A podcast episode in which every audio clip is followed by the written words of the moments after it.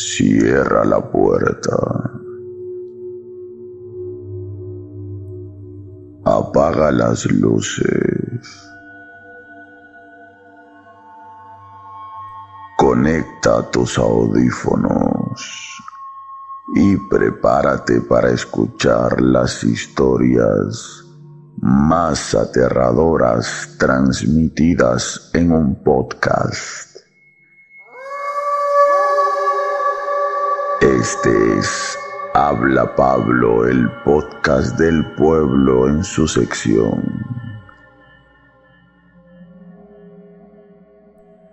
Historias para no dormir.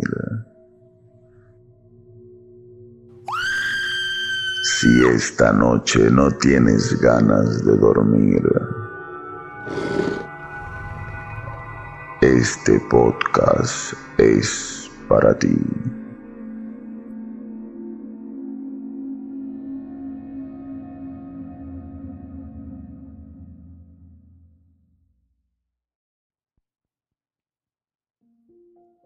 Mm, muy buenos días, muy buenas tardes, muy buenas noches, muy buenas madrugadas o cuando sea que estén escuchando esto y sean todos bienvenidos a una sesión más de Habla Pablo, el podcast del pueblo en su sección Historias para no dormir una semana más.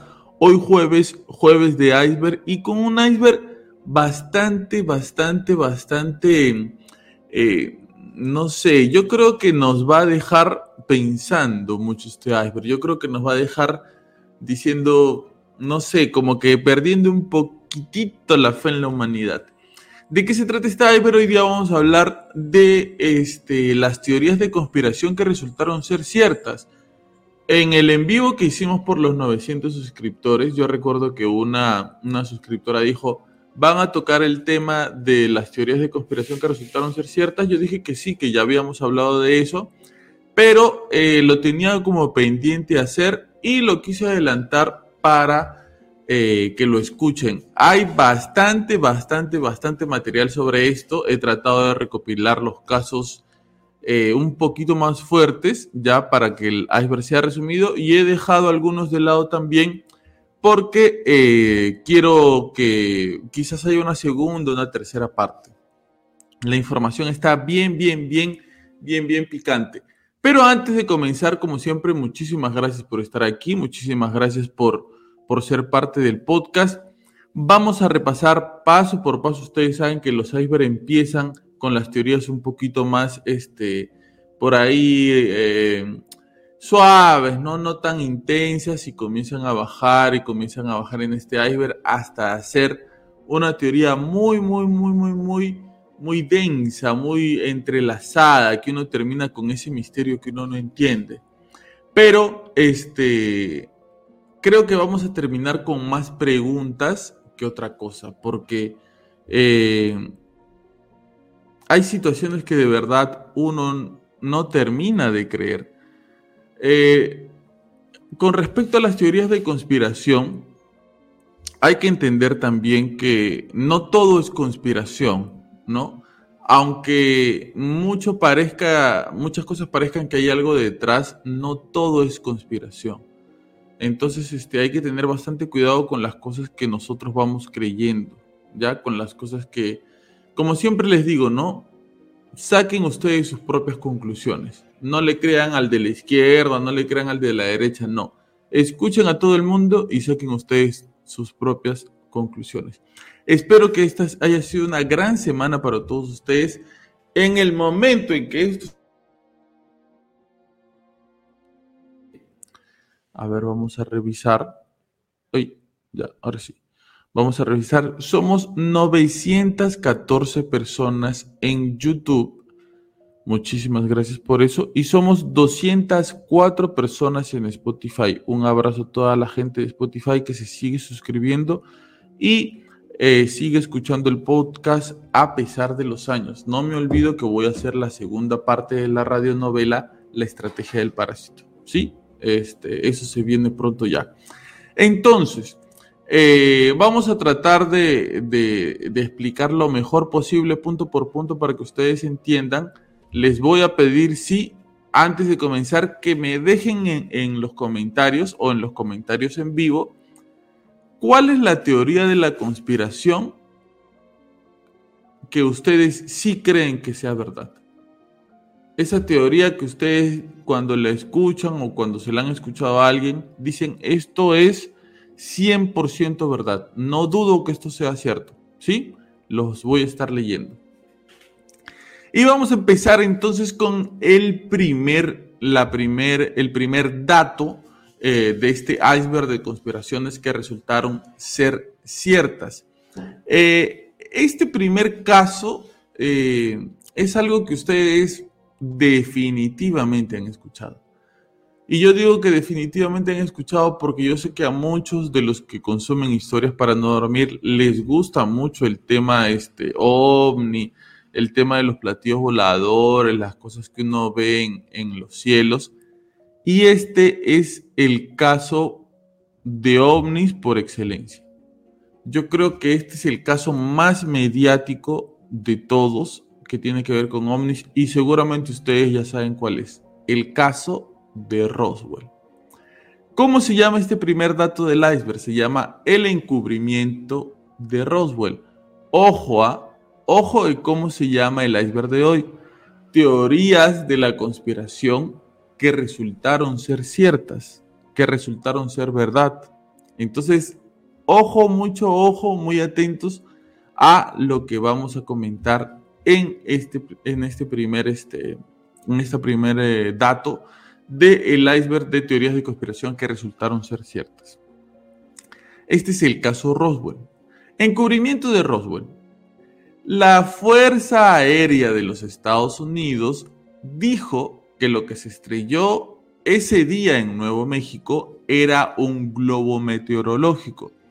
Yo me acuerdo, yo me acuerdo que incluso em, hubo un capítulo de Misterios sin resolver, la serie icónica de los noventas creo, en donde hablaban de los datos que daban las personas que habían estado ese día en Roswell, ¿no? Hablaba una señora que había visto pasar por la puerta de su casa un camión con una lona que estaba tapando un objeto gigante, medio, medio, este, que parecía un plato, un tazón. Este, después personas que habían visto estrellarse algo, una luz, ¿no? Personas que incluso habían recogido parte de los restos que se habían eh, estrellado ese día pero este, ya estas personas habían fallecido y nadie sabía dónde estaban estos restos.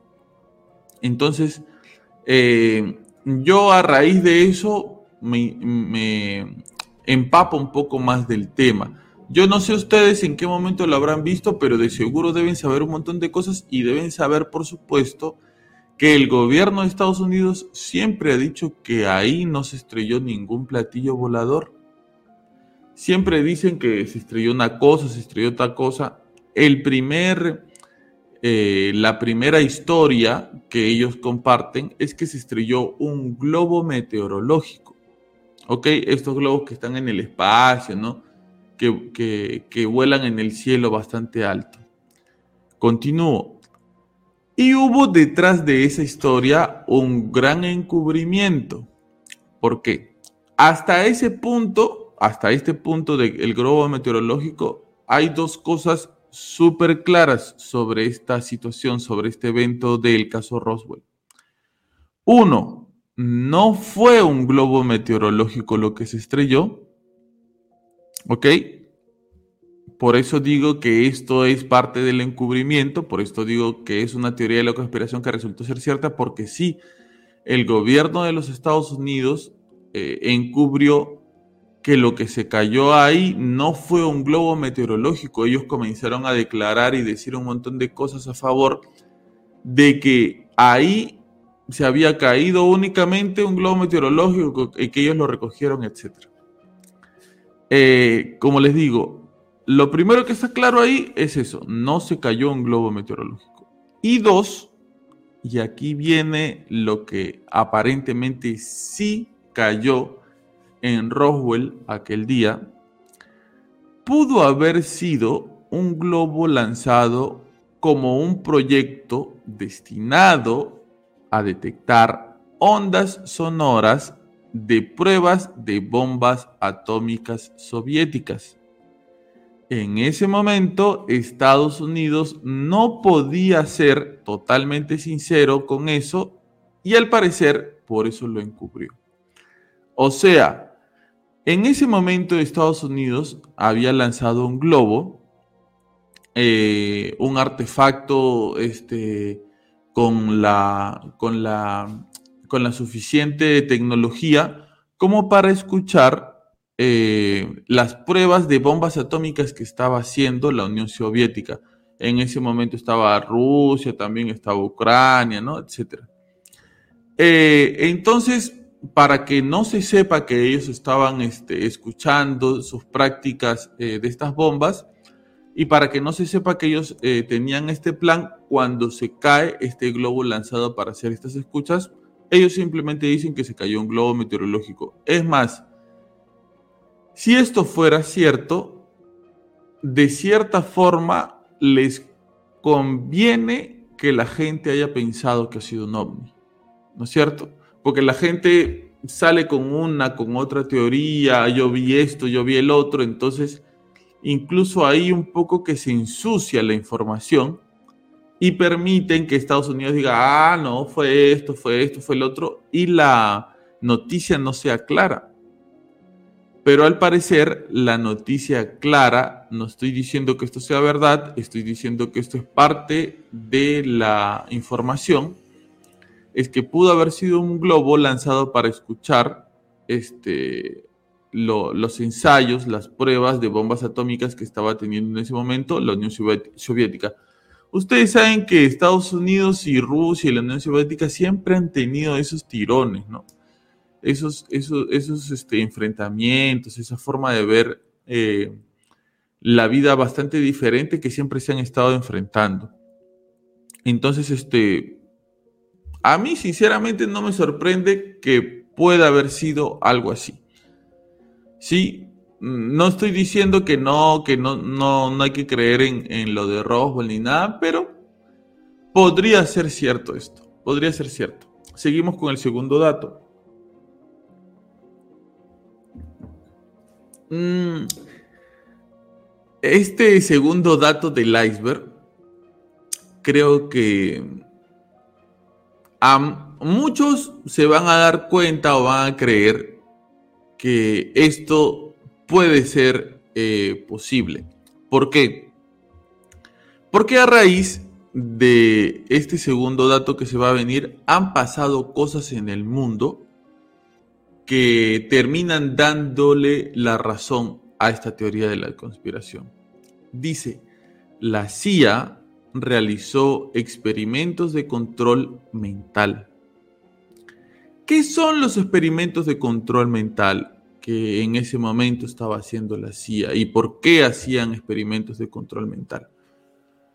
Ustedes han visto la película de Marvel del Soldado del Invierno es una película en donde este, este, este, este chico que es amigo del Capitán América lo capturan. Entonces una vez que lo capturan, le comienzan a poner recuerdos y pensamientos en su cabeza y cuando dice ciertas palabras, este pata en uno se activa y comienza a atacar, comienza a matar gente, ¿no es cierto? Más o menos es así la, la historia. Entonces, ¿qué pasa? muchas veces eh, nos hemos dado cuenta y hemos visto que las películas a veces terminan hablando o de lo que va a suceder en el futuro o de lo que está sucediendo en el presente. ¿No? O de lo que está sucediendo tras bambalinas y nosotros no nos enteramos. Entonces, esta película y esto que, sucede con este chico este, en la película del soldado del, del, infierno, el soldado del invierno, que es Bucky, Bucky Barnes, algo así, este, termina pareciéndose mucho a lo que al parecer estuvo haciendo la CIA en los años 70. Y quizás no solamente en los años 70, dice el dato en los 70, una comisión expuso la existencia del proyecto MK Ultra. O sea, no fue que una persona dijo esto está pasando y a partir de eso vinieron las investigaciones, no. Una comisión del propio gobierno de los Estados Unidos expuso la existencia del proyecto MK Ultra. Esto era un programa que utilizaba drogas y tortura para manipular los estados mentales de las personas. Esto se llevó a cabo con prisioneros en centros de detención secretos en el mundo, no solamente en Estados Unidos, como también, ojo, a universidades, hospitales, prisiones. La CIA también financió en ese tiempo experimentos con terapia electroconvulsiva y hasta ahora no se conoce su alcance. Hasta donde yo sé, murieron algunas personas por esta situación.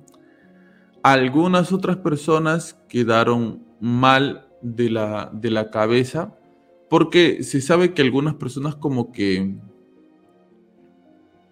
salieron de eso, ¿no? Como que se escaparon o, no, o cuando se canceló este proyecto, si es que se canceló, este, ya ellos simplemente salieron de ahí y muchos tenían los recuerdos de lo que les había pasado.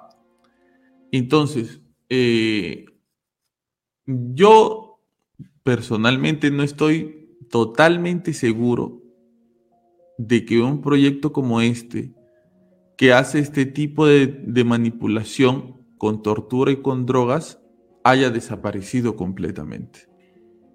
¿Ustedes qué piensan? Vemos actualmente en nuestra sociedad a muchas personas actuando de forma eh, que no entendemos, ¿no? tomando decisiones que nosotros nunca tomaríamos, haciendo cosas que nosotros decimos, vaya, ¿cómo una persona se atreve a hacer esto? A veces pensamos que el ser humano es muy malo, que el ser humano eh, le hace mucho daño a nuestra sociedad, pero siendo conspiranoicos, ¿sería posible que algunas de las personas que más daño le han hecho a la humanidad hayan sido controladas como fueron controladas estas personas por la CIA en este proyecto MK Ultra? ¿Sería posible que dentro de la historia de la humanidad existan personas que le han hecho mucho daño a otros seres humanos, que son terribles villanos de la historia del mundo, que hayan sido controlados, hayan sido títeres de otras personas, con otros intereses. Mucha gente dice, ¿no? Eh, no estoy diciendo que esto sea cierto, esto es parte de otra teoría que me parece que no está confirmada, pero mucha gente cree que esto es cierto. Mucha gente dice que los atentados eh, del 11 de septiembre, que ya pronto se viene, eh, la fecha conmemorativa, eh, el 11 de septiembre en Estados Unidos, estos atentados fueron provocados por los propios Estados Unidos. ¿Pero para qué? para poder invadir, Irak. Y a partir de eso, este, eh, controlar el petróleo, etcétera, ¿no? Yo sé que algunos pensarán que esto se escucha muy, muy este, jalado de los pelos, pero es una teoría que mucha gente piensa.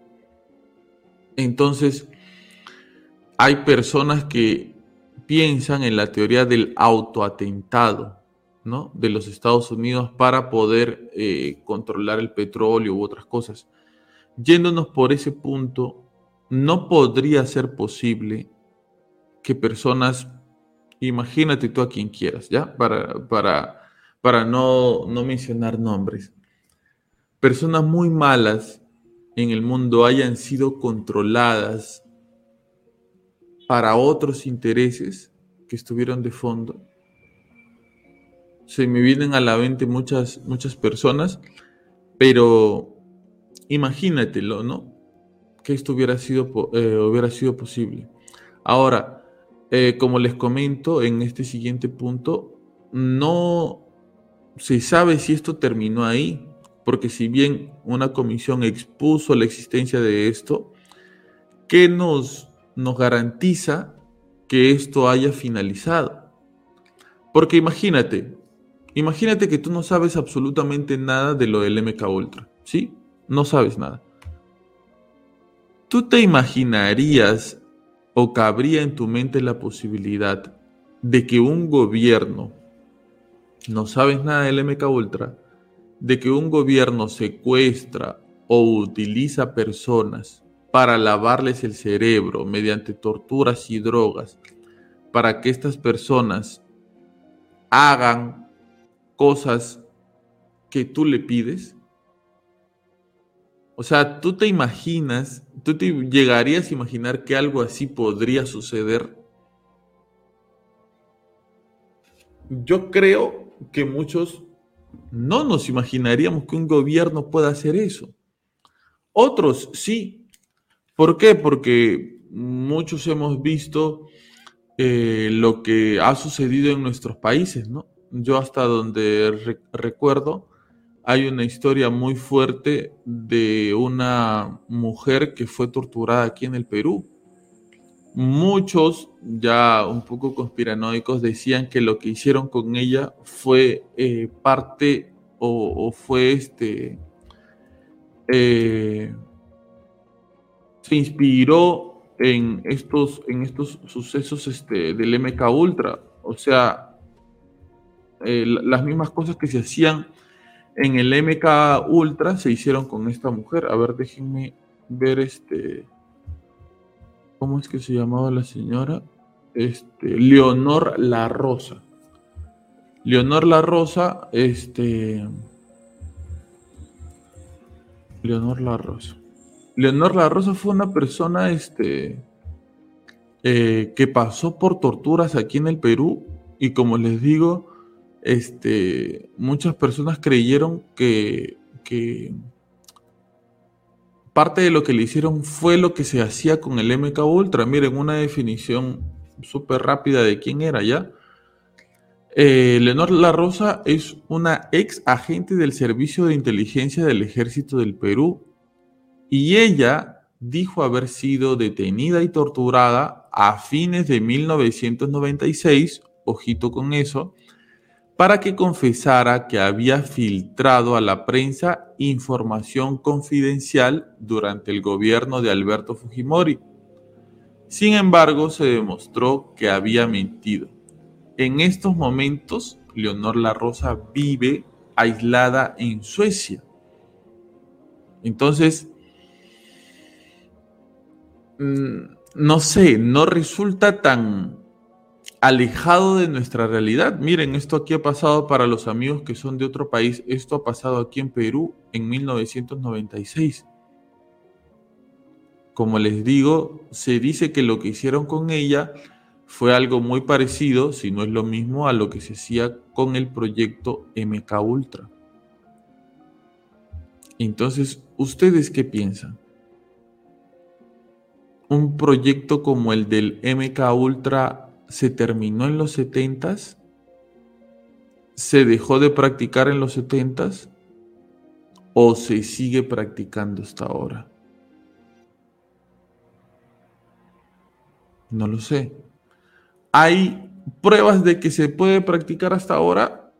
Por supuesto que debe haber, pero deben ser muy escasas, ¿no? Deben ser este, eh, ocultas ya que me imagino que ningún gobierno que practique este tipo de cosas querrá que se sepa que en estos tiempos, en donde se lucha por la igualdad, en donde supuestamente se acabó la esclavitud, cosa que no es cierto, en la que constantemente hay este, dimes y diretes, conflictos, porque se, se respeten muchísimo más los derechos de las personas, ningún gobierno va a aceptar que una práctica tan vil y tan sucia se siga haciendo actualmente en sus gobiernos.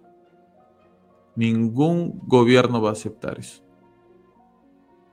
Según entiendo yo, se le vendría todo encima. La prensa, los medios de comunicación digitales y por escrito y, en señal abierta, todo el mundo se le vendría encima. Y Estados Unidos lo chaparía una excusa para invadirlo. Este, todo se le vendría encima, pero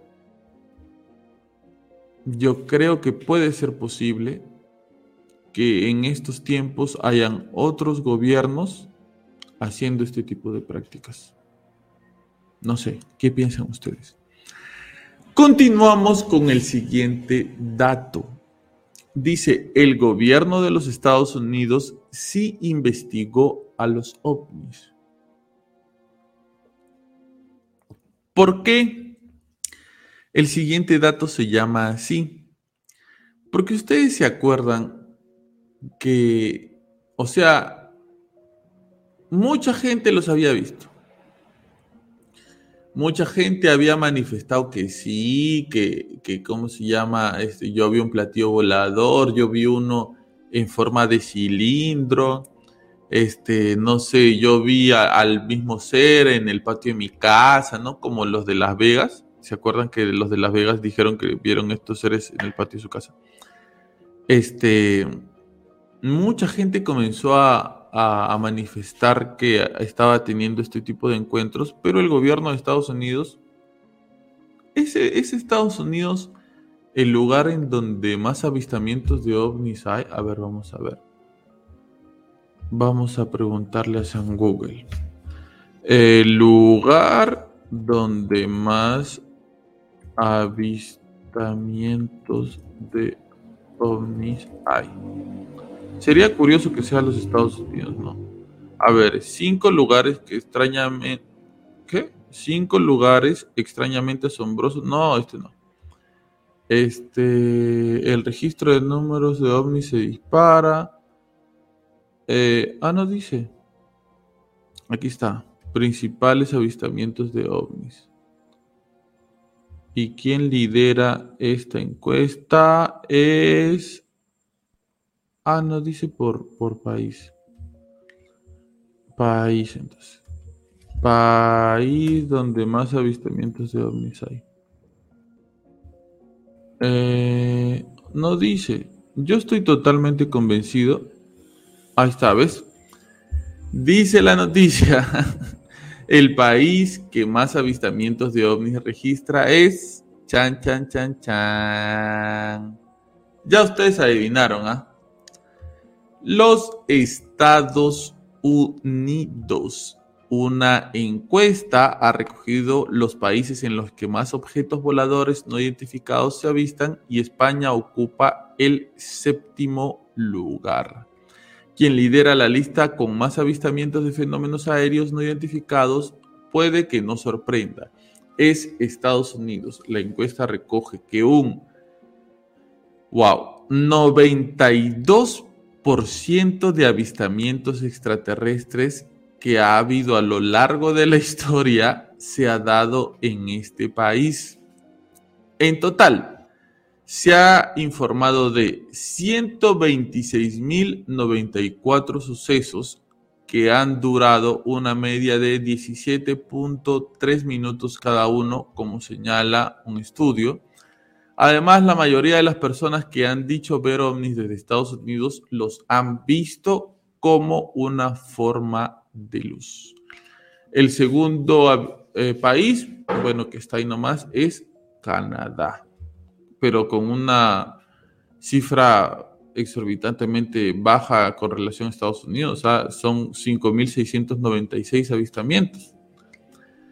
Eh, a ver, tercer lugar, ¿quién está? Reino Unido, Alemania, Irlanda, Países Bajos, España, Francia, Portugal e Italia. Yo creo que a nadie le sorprende, ¿no? Entonces, eh, teniendo en cuenta este dato, de que Estados Unidos es el país con la mayor cantidad de avistamientos ovni, aunque ahora se están viendo por todos lados, dicen, ¿no? Hay mucha gente que ahora tiene su celular, este, los graba y todo.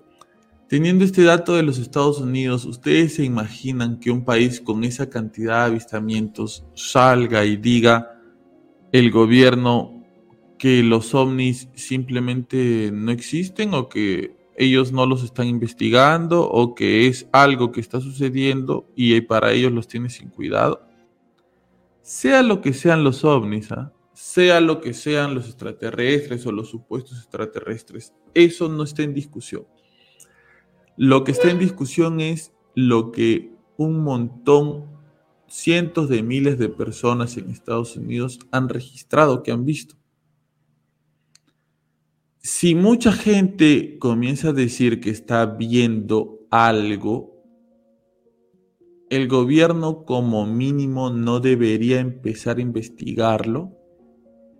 Como mínimo no debería mandar gente, policías, al ejército, aunque sea al serenajo, aunque Estados Unidos no hay serenajo, ¿no? Pero aunque sea al serenajo, a ver, a vigilar por ahí qué cosa está pasando, acá hay luces con tu linterna, con tu lupa, ¿no es cierto? A estar tratando de mirar a ver si encuentras algo, como mínimo, como mínimo. Y un gobierno como el de los Estados Unidos, que tiene tanta tecnología, que tiene tanto armamento, que está preocupado por todo lo que tiene que ver con el espionaje, está preocupado por, por estos temas este, de, de los atentados que puede tener su país, etc. Si se están comenzando a decir, eso es extraño, ¿eh? que se están viendo cosas en los cielos, lo primero que ellos deberían pensar es en investigar tenemos al caso anterior de los, que, de los que mencioné. Tienen globos para vigilar eh, eh, los ensayos de bombas atómicas de otros países. ¿Ustedes no creen que si se comienzan a ver luces en el cielo, ellos dirán, de repente son gente de otro país tratando de, de vigilarnos, tratando de lanzarnos cosas? Un atentado con una tecnología que no sabemos. Pero no, Estados Unidos siempre se ha mantenido al margen y siempre ha dicho, no, no existe, no es, no creo, ¿no? Como que dándole poca importancia al caso. Y este, ¿por qué es un dato y por qué es un punto dentro del iceberg? ¿Por qué? Porque el gobierno de los Estados Unidos sí investigó el tema de los ovnis.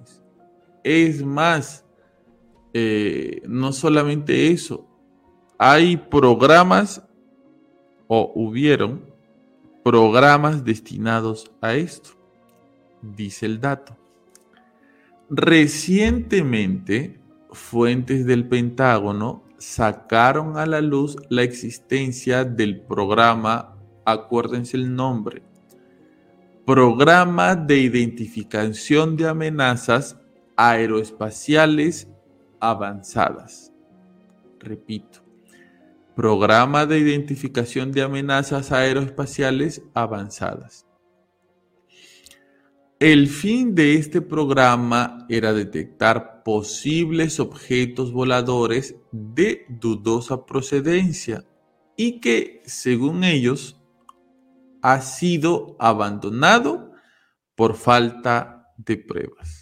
A ver. 126.094 sucesos reportados y ni siquiera hasta el 2023 me parece. Eh, porque no creo que esta nota haya salido el día de hoy. 126.094 sucesos reportados y contando de avistamientos ovnis de los que se han reportado de los que se han reportado. Y de estos 126.094, ninguno es cierto. No hay pruebas de ninguno. Los testigos estaban mintiendo.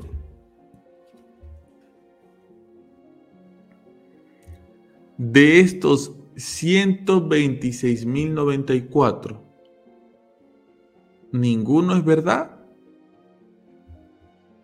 De verdad, Estados Unidos, el gobierno abandonó el programa de identificación de amenazas aeroespaciales avanzadas por falta de pruebas. Yo creo que ninguno de nosotros es tonto, ¿no? Yo creo que a veces este, el gobierno quien tú quieras nos da como placebos, ¿no? Como para decirnos, ya, ya, cálmate, toma. No, estoy, ya, ¿quieres que haga esto? Ya, lo hago, ya, lo hago. Pero ya, déjame tranquilo. Pero en realidad no lo está haciendo. En realidad no se está preocupando por lo que está sucediendo simplemente este, nos da placebos o nos dice ya, ya sí lo estamos haciendo cuando en realidad eh, no les importa. Pero en este caso tan puntual, me parece que lo que quieren es desviar un poco la atención de lo que de verdad están haciendo. A mí me parece tan sospechoso el por qué siempre Estados Unidos le ha dado un, trato tan de tan poca importancia a este, a este hecho, siendo que este tema debería de ser de suma importancia para ellos. Por lo que ya les expliqué antes acerca de los posibles ataques a los que, a los que podrían haber resultado, ¿no? ¿Por qué han dado por hecho de que no es nada grave, de que no es nada malo. ¿Por qué tan rápido han dicho, ah, no pasa nada? Que sigan, que sigan eh, habiendo estos avistamientos. No creo que sean peligrosos. ¿Por qué? Porque ya saben que son. Porque son de ellos mismos. Porque es tecnología para espiar, tecnología para atacar, tecnología para defenderse de los mismos Estados Unidos? ¿Será que ellos saben de qué se trata y por eso no le dan mucha importancia? ¿Será que ellos saben qué es lo que son estos objetos de verdad y por eso no se meten con ellos? Hay una teoría muy loca, no digo que sea falsa, pero tampoco que sea cierta, solamente digo que es muy loca, en donde dicen pues que en algún momento los seres humanos tuvieron un contacto con los extraterrestres y que a cambio de tecnología, creo que esto lo hemos tocado en algún momento en el podcast, a cambio de tecnología, eh, la, la humanidad les daba permiso para experimentar con seres humanos. Es por eso que en alguna entrevista el psicoterapeuta Jean Paul Prado nos dijo, ¿no? No hay un, eh, ¿cómo se podría decir? No, que a la gente a la que ellos se llevan no, no son parte de un patrón. Podría ser cualquiera. Podría ser cualquiera. Entonces, partiendo del hecho de que sea posible la existencia de estos seres, yo, Estados Unidos, si ya hizo impacto con ellos y los veo que comienzan a aparecer, obviamente no le doy importancia. Obviamente digo, nada, son otra cosa. Es un globo aerostático, ¿no? se cayó un satélite, este, es un avión, es un avión espía. O sea, tantas cosas que puedes decir que es y tantas cosas que la gente te va a creer que es. Hay un dicho que dice, ¿no? Miente, miente que algo queda. Entonces la gente de las 100 personas a las que les digas, es un avión, 50 dirán, no, ese no es un avión. 30, 20 dirán, ah, no me importa qué cosa sea, yo sigo con mi vida. Pero 30 dirán, efectivamente, es un avión. Y morirán pensando que fue un avión. Nunca las vas a convencer de que no fue un avión. Entonces, como que se les hace muy fácil, ¿no? Decir, no, no es nada, no, que esto, que el otro. Y eh, eh, desprestigiar inmediatamente la información y darle poca importancia al hecho. Eso es sospechoso.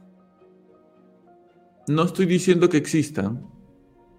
No estoy diciendo que mm, están encubriendo su existencia. Estoy diciendo sí que es sospechoso que ellos algo tan peligroso para sus propios intereses, no lo tomen tan en serio. Eso es sospechoso. Ahora ya comenzó a salir el Congreso, la NASA, estamos investigando, sí, y presentan videos y todo. Pero eso no era hace tiempo. Ese tipo de investigaciones no se debieron realizar hace tiempo? No estamos hablando pues de, de seres que pueden ser otra cosa, ¿no? Porque, por ejemplo, se avistó en los Estados Unidos un pie grande. Ay, ya, todos corremos pie grande. ¿Qué puede ser? Gobierno, ayúdanos. Ya, manden a los militares con los tanques, los aviones. Vamos a ver qué es eso. Y posiblemente puede ser un, un gorila que se escapó del zoológico. Posiblemente puede ser un hombre disfrazado. Posiblemente puede ser un oso, ¿no? No representa ningún tipo de amenaza para el gobierno. El chupacabra, lo vimos, el chupacabra, sí, efectivamente se chupa las cabras su sangre, por favor, gobierno, ayúdanos, haz algo, gobierno, gobierno. Van los gobiernos con submarinos, con barcos, con buques, con todo. Llega el gobierno a ver, no sé, es un, un perro, este, que no había comido, ¿no? Un perro de la calle que no había comido, no sé, es un puma, es un, animal salvaje. Para el gobierno no representa ningún, ninguna amenaza. Señores del gobierno, estoy viendo luces en el cielo. Estoy viendo naves en el cielo que están sobrevolando el territorio de los Estados Unidos. No sé qué cosas son. Los he visto lanzando luces a ciertas zonas como rayos. Hay personas que dicen haber sido llevadas a estas naves. Hay personas que han desaparecido. hay personas que trabajan, este, no sé, eh, para los militares o para el gobierno, qué sé yo, que dice que sí existen, que los han visto. Hay videos, hay fotos, tu propia gente, y cuando digo tu propia gente me refiero a, a las propias personas que trabajan, que son militares, los han visto. ¿Eso representa una amenaza para tu país? Yo digo que sí. Yo digo que sí. Ver a Pie Grande, al Chupacabras, al Motman, ¿no? El hombre polilla, ya no sé, al monstruo del lago Ness. Ninguna de esas cosas representa una amenaza para tu país. Naves en el cielo luces extrañas que nadie sabe explicar su origen, sí. Sobre todo, vuelvo y repito, como para un país como Estados Unidos. Eso sí representa una amenaza. Sí deberías investigarlo con todo lo que tienes. Sobre todo porque al parecer muchos de estos objetos no son eh, registrados o no son captados por los propios radares del propio Estados Unidos. Entonces, ¿no les parece sospechoso? A mí sí. A mí me parece recontra sospechoso la como que la poca importancia que siempre le ha dado a Estados Unidos este tema, siendo como les digo el país con más avistamientos en el mundo sobre este tema. Y ahora nos venimos a enterar que en realidad sí lo estaban investigando en un programa de identificación de amenazas. Amenazas aeroespaciales avanzadas. Amenazas aeroespaciales avanzadas. En el nombre prácticamente está lo que cualquiera diría que son ovnis, ¿no? El nombre prácticamente describe todo. Pero bueno, ¿se sigue investigando Pablo? Yo creo que sí. Con otro nombre, este, más oculto, más caleta. Porque ahí, mientras vamos a ir descubriendo los datos, nos vamos a dar cuenta de que nos mienten por todos lados de forma descarada. Y eso ya no es una conspiración.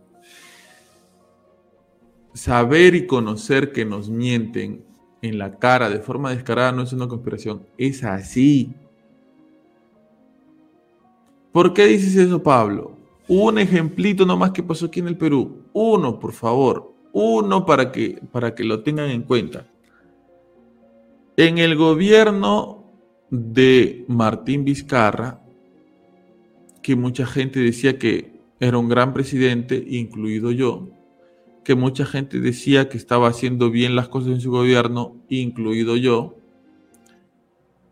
eh, una investigación descubrió que él, junto con algunas personas cercanas a él, se habían vacunado, vacunado antes que toda la población del país cuando hubo este tema de la pandemia. Él se había vacunado. ¿Se acuerdan que se mandaron algunas vacunas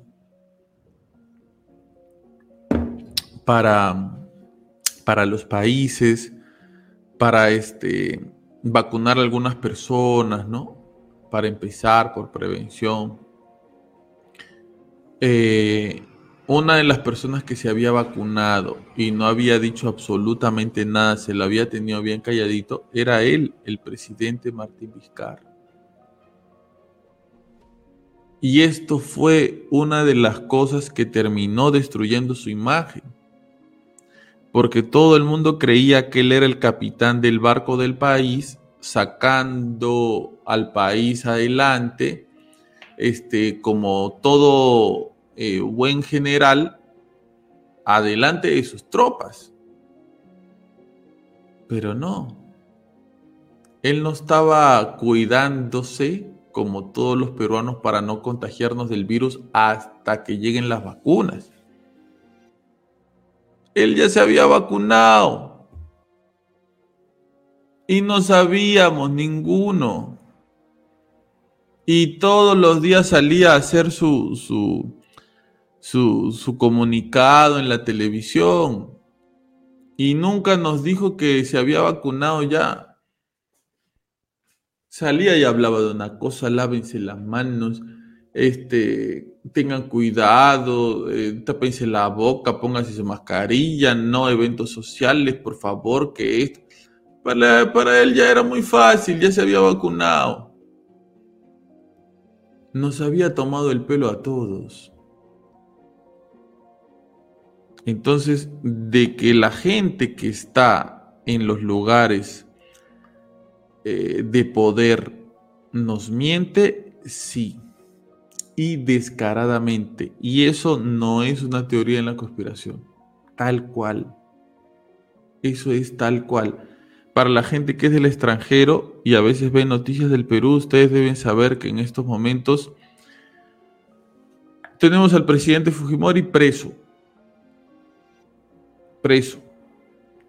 Al expresidente, al expresidente Fujimori, al expresidente Pedro Castillo preso. En el mismo lugar donde está Fujimori. Al presidente Alejandro Toledo preso creo que él no está en el mismo lugar donde está Fujimori Castillo, pero está preso, lo acaban de extraditar de los Estados Unidos. Alan García también debería estar preso, pero se suicidó. Pedro Pablo Kuczynski también debería estar preso, pero por la edad me parece que le han dado prisión domiciliaria. Este Martín Vizcarra quizás en cualquier momento lo meten preso por las investigaciones que le están haciendo.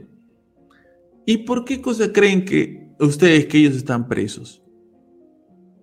¿Por hacer las cosas bien o por hacer las cosas mal? Por hacer las cosas mal. Porque nos mintieron. Porque estaban haciendo algo, decían que hacían algo y por lo bajo, ocultos entre las sombras y la penumbra, estaban haciendo otra cosa. Entonces el gobierno sí nos miente. No necesariamente ocultándonos a ovnis extraterrestres, ¿ah? pero sí nos mienten. Sí nos controlan. Sí hay algo detrás. Hoy día, eh, bueno, para cuando se está grabando este podcast, había una marcha en, en Lima. Los medios de comunicación decían, ya, ya no hay mucha gente, ya se están yendo. La gente en internet posteaba que la marcha había un montón de gente todavía ahí y estaban este, protestando. Pero los medios de comunicación decían, no, ya la gente se disipó, ya se fue pero las personas subían con sus celulares que en la marcha había un montón de gente todavía protestando. Muchas veces han dicho eh, multitud en tal cosa y eran pocas personas. Un fracaso tal marcha, pero eran muchísimas personas. Entonces, no nos sorprendamos mucho ni pensemos que hay mucha conspiración en creer o en darnos cuenta que el gobierno nos miente. Eso creo que es básico. Eso es así tal cual. Eso no resiste ningún tipo de análisis. Es así. Tenlo en cuenta. Seguimos con el siguiente dato. Científicos, ojo con esto, ¿ah? esto es un poco fuerte. Científicos nazis fueron reclutados por los Estados Unidos. Vuelvo y repito, científicos nazis fueron reclutados por el gobierno de los Estados Unidos. ¿Por qué este iceberg se llama teorías de la conspiración resultaron ser ciertas, porque todas estas teorías cuando se comenzaron a investigar, se decía que no tenían ni pies ni cabeza, se decía que era una mala información, que estaban tomando las cosas a mal, que las personas que estaban eh, promoviendo este tipo de investigaciones o ideas querían irse en contra del gobierno, querían tumbarse el gobierno, todas las excusas que ustedes pueden este, pensar todas esas excusas. Así como ahora hay cosas que la gente dice, no está pasando esto, está pasando esto, y el gobierno dice, estos son unos conspiranoicos, este, están desinformando a las personas. ¿Quién sabe si una de estas teorías no resulte ser verdad? Pero bueno, vamos a compartir lo que sigue en este punto. Después de la derrota de los nazis, muchos de estos científicos que trabajaban y eran alemanes y trabajaban este, para, para los nazis, fueron reclutados por las potencias vencedoras de esa guerra. ¿A cambio de qué? De su indulto. O sea, ven para acá, tú conoces algo o tú sabes algo que yo necesito de ti, necesito que me ayudes y yo te indulto. Y no solamente les daban el indulto, también les daban una casa nueva y una carrera.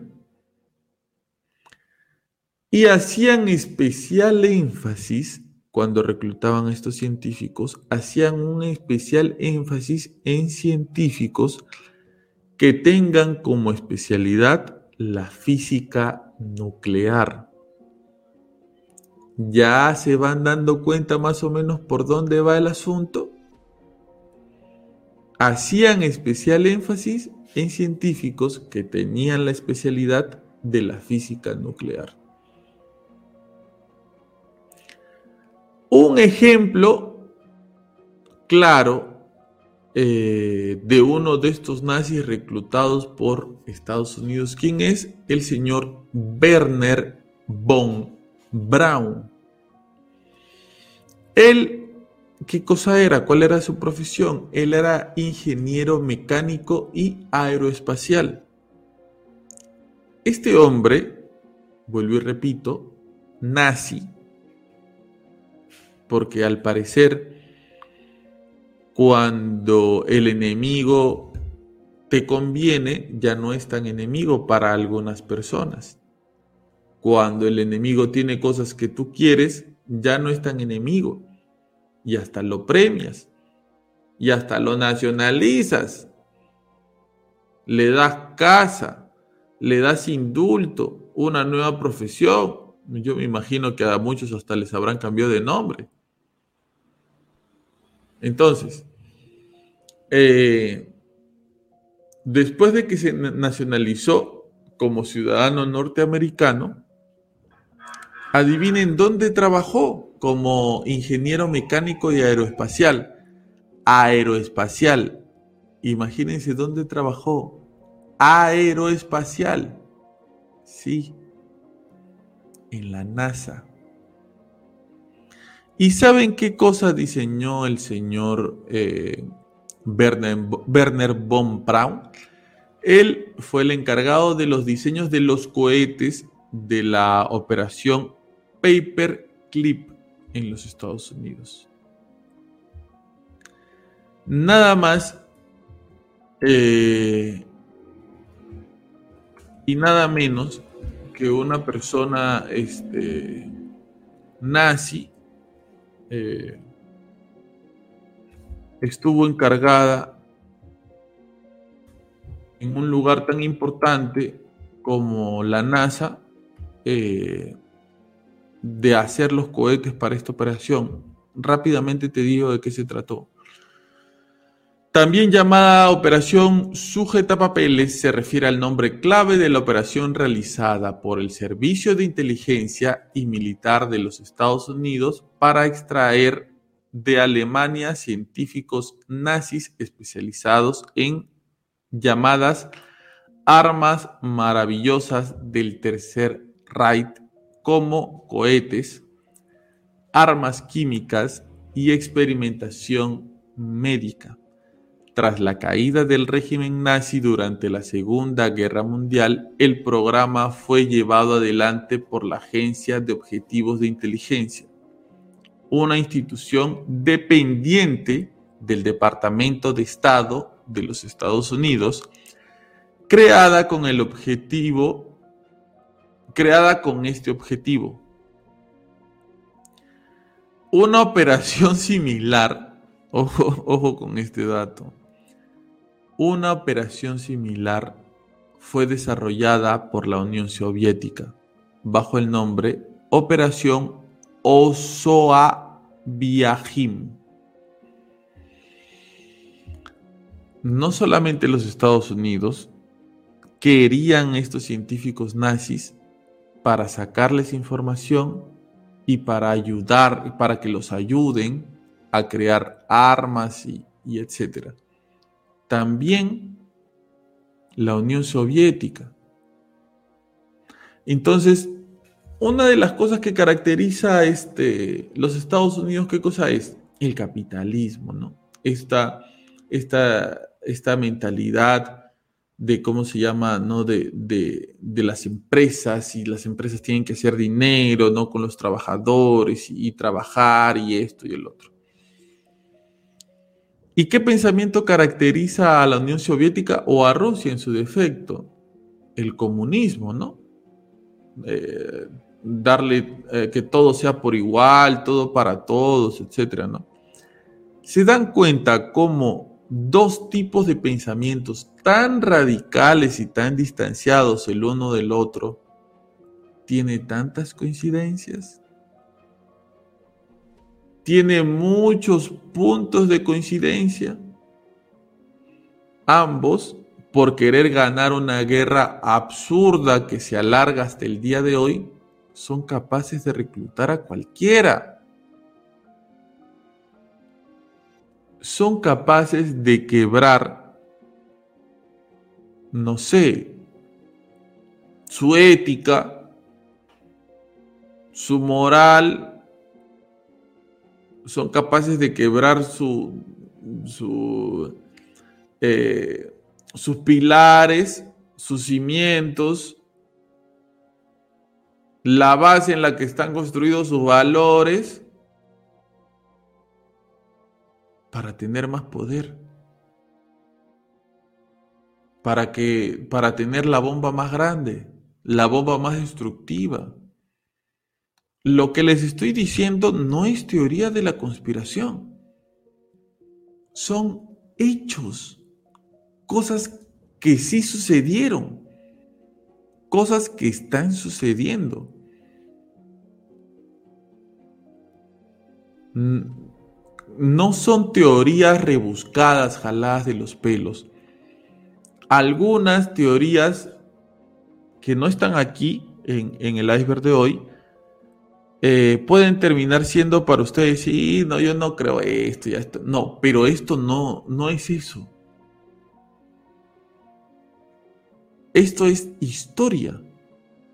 Así pasaron las cosas y así están pasando. Por eso yo siempre les digo, no confíen en ningún pensamiento, saquen ustedes su propio pensamiento. Ningún gobierno va a sacar a la gente de la pobreza, ustedes mismos se van a sacar de la pobreza trabajen, saquen adelante su familia. Ese es el camino. No, ay, voy a votar por este candidato, que este es el candidato mejor, que con este candidato nos vamos para arriba, potencia mundial, mentira. Acuérdense de esta frase. Aquel que no sabe crear es el que quiere poder. La única persona que quiere poder es el que no sabe crear. Traten de interpretarlo. ¿Sí? Traten de interpretarlo. Pero como les digo, ¿no?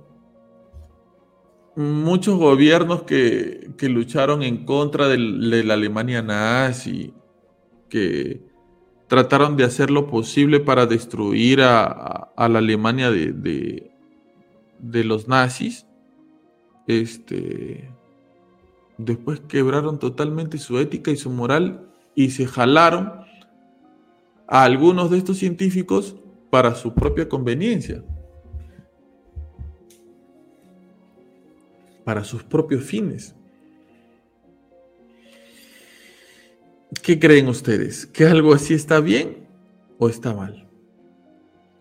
¿Que algo así es aceptable o no es aceptable? ¿Que algo así debería existir o no debería existir? Traten de sacar ustedes sus propias conclusiones. Mientras tanto, seguimos bajando en este iceberg. Y el siguiente dato del iceberg es, ese también es un poquito fuerte, pero es algo que ocurrió. El gobierno experimenta en población negra, de color negro, afrodescendientes. Y esto es algo que cuando estaba haciendo la investigación me dio bastante pena por el aprovechamiento que se hizo en este punto y se ha hecho en muchos otros con la gente de menos, que, que menos recursos tiene. Ustedes van a escuchar esto que les voy a contar ahora y quizás se llenen de indignación, quizás les moleste, quizás no les cause nada porque no es un caso reciente, esto ocurrió en 1932, pero yo creo que este tipo de prácticas no han terminado, así como lo del MK Ultra, ¿no? Así como cuando dicen, ya dejamos de investigar a los ovnis, nada. Lo que pasa es que ahora se hace más caleta, o sea, se hace más escondido. Como ahora tenemos eh, como que la información mucho más cercana, nosotros nos podemos convertir en un conducto de información también. Como ahora con el celular podemos descubrir varias cosas que antes era difícil que una persona descubra, estas cosas ya no se pueden hacer tanto a la luz pública. Quizás se continúen haciendo sin que nadie lo note. Tal vez se continúen haciendo, pero bajo la fachada de que es otra cosa. Pero a ver, yo les voy a contar el siguiente dato en este iceberg y ustedes van sacando sus conclusiones, ¿ok? En 1932 ocurriría el caso de Tuskegee.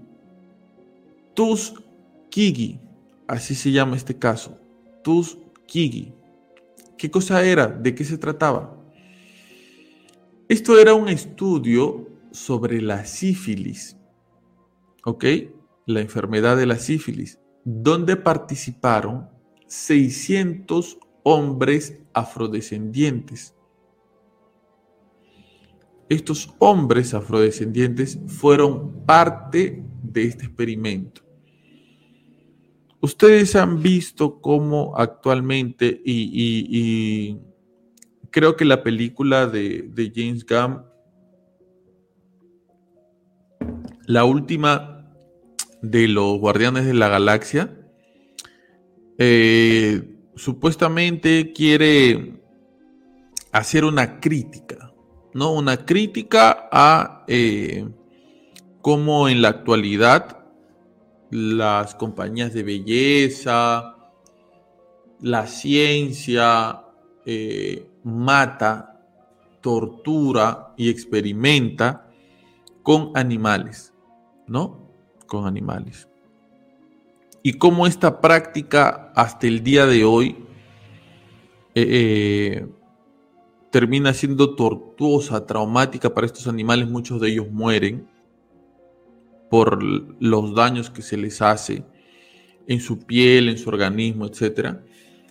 Eh, y esta película lo que trata de hacer es una, un llamado de atención una crítica a este tipo de prácticas. Esto que les estoy contando yo aquí no se hizo con animales, se hizo con seres humanos. ¿Es una teoría de la conspiración? No. Esto ocurrió de verdad. Dice, el fin de esto era comprobar el progreso de la enfermedad. Y miren, ¿ah? miren lo que dice a continuación porque van a entender cómo es que se logró hacer. Esto se hizo en una comunidad muy pobre del estado de Alabama, donde en ese momento aún existían leyes de segregación racial. Todavía eh, se les trataba a las personas afrodescendientes como si fueran menos, como si fueran cualquier cosa, como si fueran un objeto. No se les trataba como seres humanos. A ellos se les dijo que se les trataría la enfermedad de forma gratuita.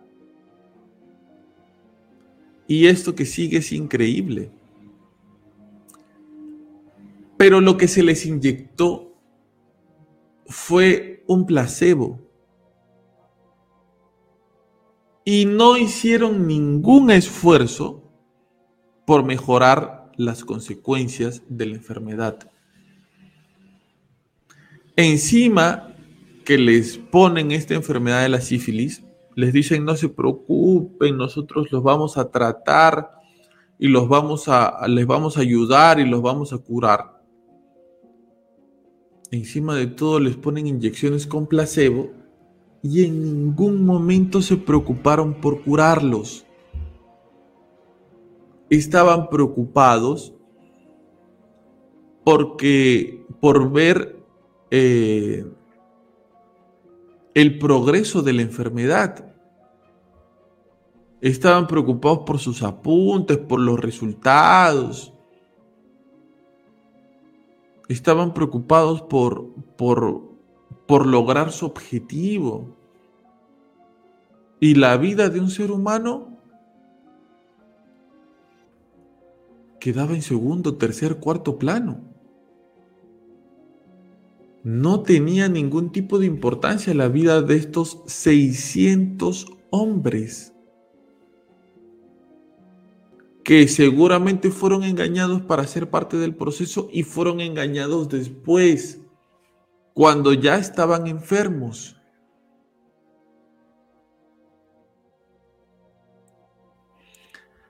Y todavía esto no es lo peor. Porque a pesar de que les inyectan una enfermedad para experimentar con ellos, a pesar de que les dan placebos, engañándolos que esto era el tratamiento, a pesar de que en ningún momento en este proceso se hizo un esfuerzo para tratar de mejorar su condición, incluso todavía cuando se descubrió que la penicilina era un tratamiento seguro para esta enfermedad, nunca se les hizo llegar ningún tipo de tratamiento. A pesar de que se descubrió que la penicilina podía ser efectiva para tratar esta enfermedad, no, me imagino que estas personas querían ver morir a estos 600 hombres. Me imagino que no tenían ningún tipo de interés en que estos hombres sigan viviendo. Y como consecuencia de todo esto que fue lo que pasó, muchos de ellos obviamente terminaron muriendo, pero terminaron muriendo entre un terrible sufrimiento.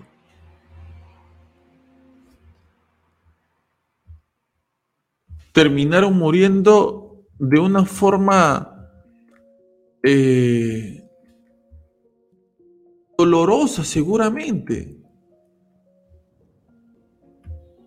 Miren, vamos a leer un poco eh, cómo, cómo este, qué, qué, qué tan dolorosa, qué tan fuerte este, puede ser la sífilis, porque la sífilis tiene fases. La sífilis no, no es que eh, sea una enfermedad que te mate inmediatamente. Es una enfermedad que va, eh, que es progresiva. Dice, eh, a la sífilis se le llama la gran imitadora porque tiene muchísimos síntomas posibles y muchos de estos se parecen a los síntomas de otras enfermedades. La llaga de sífilis que aparece justo después de infectarse por primera vez no produce dolor y puede confundirse con un pelo encarnado, una cortadura con un cierre u otro golpe que no parece dañino. El sarpullido que aparece en el cuerpo durante la segunda fase de la sífilis y que no produce picazón se puede producir en las palmas de las manos y en las plantas de los pies. Imagínense eso. Por todo el cuerpo o solo en algunas partes. La sífilis también puede afectar a los ojos y causar ceguera permanente. Esto se llama sífilis ocular. Eh, La primera fase de la sífilis, voy a tratar de leerlo en cortito, eh, se nota al parecer con una llaga, ¿no? Ese es lo primero que uno nota, este, una pequeña herida. En la segunda fase, este, las erupciones de la piel, eh, que son llagas en la boca, en, el aparato reproductor, ¿no? en las partes bajas. Eh, y pueden aparecer er-, erupciones en diferentes partes del cuerpo. Eh, la fase latente y avanzada de la sífilis dice que comienza cuando todos los síntomas que tuvo antes desaparecen. Y uno me imagino que piensa que, se está recuperando. Y si no recibe tratamiento, usted puede seguir teniendo sífilis en su cuerpo por años sin presentar ningún signo o síntoma la mayoría de personas sin tratar esta enfermedad eh, no evolucionan a la fase avanzada de esta enfermedad. Sin embargo, cuando esto sucede es muy grave y ocurriría entre 10 a 30 años desde que comenzó la infección. Eh, los síntomas en una fase muy avanzada de esta enfermedad eh, incluyen dificultad para coordinar movimientos musculares, parálisis, entumecimiento, ceguera, demencia. En fases más avanzadas aún daña órganos internos y obviamente puede causar la muerte.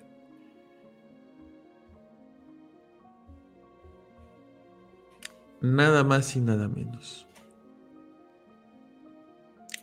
Obviamente, estos hombres que creyeron que estaban recibiendo un tratamiento contra la sífilis, 600 hombres afrodescendientes, estos hombres que pensaban que estaban recibiendo un tratamiento contra la sífilis, no solamente se contagiaron ellos y terminaron muriendo ellos, también terminaron contagiando a sus esposas.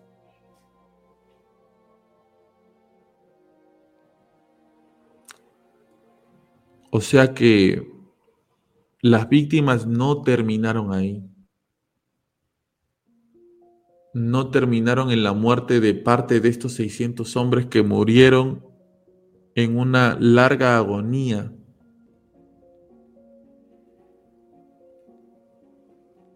Lo más probable es que algunas de sus esposas también hayan muerto.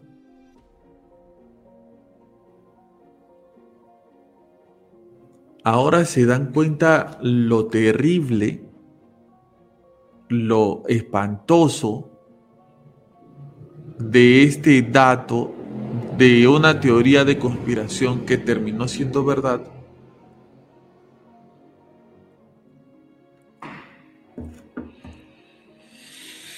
Y todo a nombre de qué? De la ciencia, de saber más, de conocer, de, no sé, de, de tener una respuesta, una cura para algo.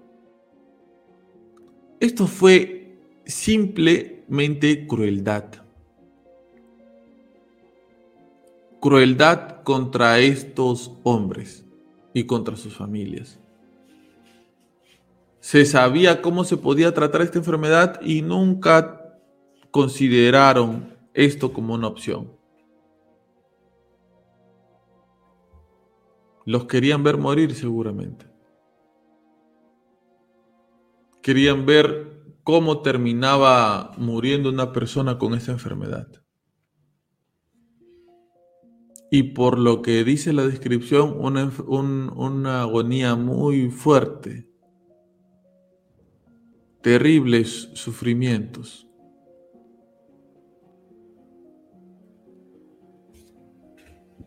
Otra teoría de la conspiración más que terminó siendo cierta. Todavía faltan algunos puntos.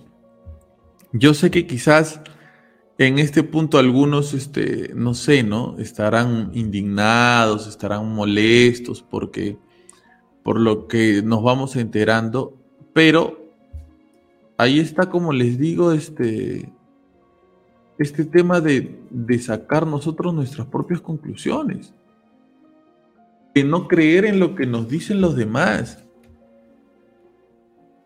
de no estar tan, tan, tan, tan seguros de que aquella persona que apoyamos es lo mejor de lo mejor, el más, este, el más, este, la persona más buena que existe, el mejor candidato, no, no, no, no, no.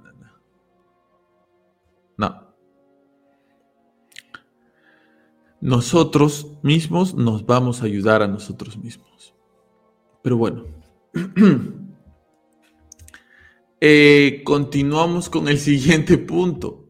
Y este punto, a alguno, yo sé que a más de uno que esté en este punto del podcast, eh, le gusta salir a tomar, salir a beber. Este, eh, tomarte unos tragos con tus amigos, eh, tomarte unas chelas tú solo en casa para relajarte, o para la gente que es del Perú, este, no sé, ir a una pollada, a una fiesta de un amigo y chelear, ¿no? Pero, ¿qué pasaría si les digo yo que el gobierno es que ya no sé, no sé si, si da risa o da cólera esto. Eh, ¿qué, sentirían si les dijera yo que el gobierno para tratar de disminuir el consumo de alcohol en la gente envenena el alcohol para que la gente se muera? Y así espantar a los futuros compradores de alcohol. ¿Qué pensarían ustedes sobre eso? Nah, ya estás exagerando. Yo no creo que eso sea una teoría de la conspiración. ¿Qué pensarían ustedes? Si el gobierno decide que para bajar, que para que disminuyan los borrachos, se envenene el alcohol que, que uno compra en las tiendas para consumir. ¿Cómo lo tomarían ustedes? Esto sucedió. Ojo con el dato. En los años 20, los Estados Unidos no sabía cómo frenar la aparición de lugares clandestinos que vendían alcohol. En ese tiempo en los Estados Unidos había eh, una prohibición de alcohol, ¿no? Este, yo siempre pienso que las prohibiciones terminan aumentando eso que estás prohibiendo, porque es muy poco probable que tengas éxito al prohibirle algo a la gente. Es bien tranca, pues. Prohibido comer torta de chocolate. Comienza el, el, ¿cómo se llama? El tráfico de tortas de chocolate. Prohibido tomar gaseosas. Va a comenzar el tráfico de las gaseosas de forma clandestina. Van a aumentar su valor y, y se van a seguir consumiendo. ¿Y quién se va a hacer rico? Los que trafiquen con esas cosas. Ahí está el ejemplo de la droga. No estoy diciendo que la legalicen, ¿ah? Para toda la gente que se emocionó. No. Estoy diciendo que ahí está el ejemplo de la droga y de lo que podría pasar si implementamos la teoría de la prohibición. Aquí nomás donde yo vivo, ¿no? Y me imagino que en, los lugares donde ustedes viven también. Prohibido arrojar desmonte.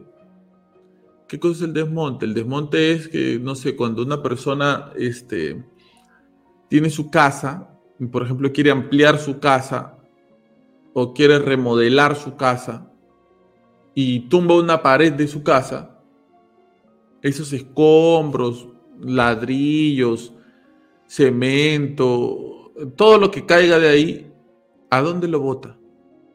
¿Cómo se deshace de eso? Entonces, las personas eh, eh, en algunos lugares contratan a otras personas para que se deshagan de eso. Estas personas dicen, sí, sí, no te preocupes.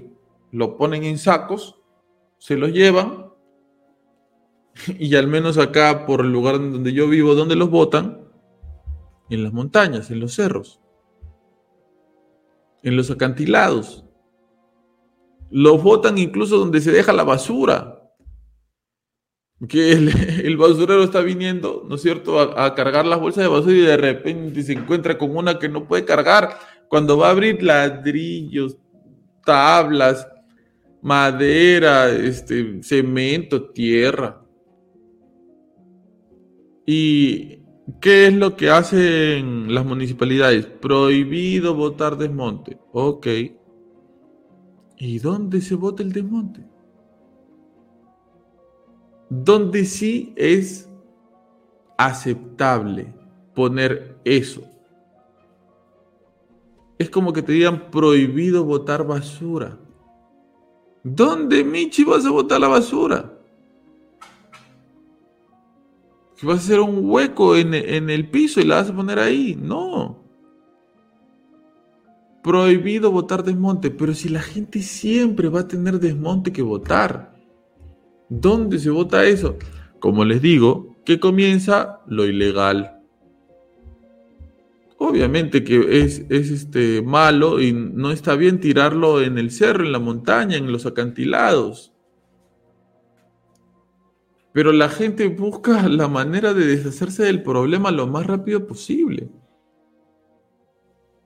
Y ojos que no ven, corazón que no siente. Pues tú contratas a alguien para que lo vote y no te interesa dónde lo votó. Así sea parte del lugar en donde tú vives. Si lo vota ya, que lo vote, el que vea, yo ya le pagué.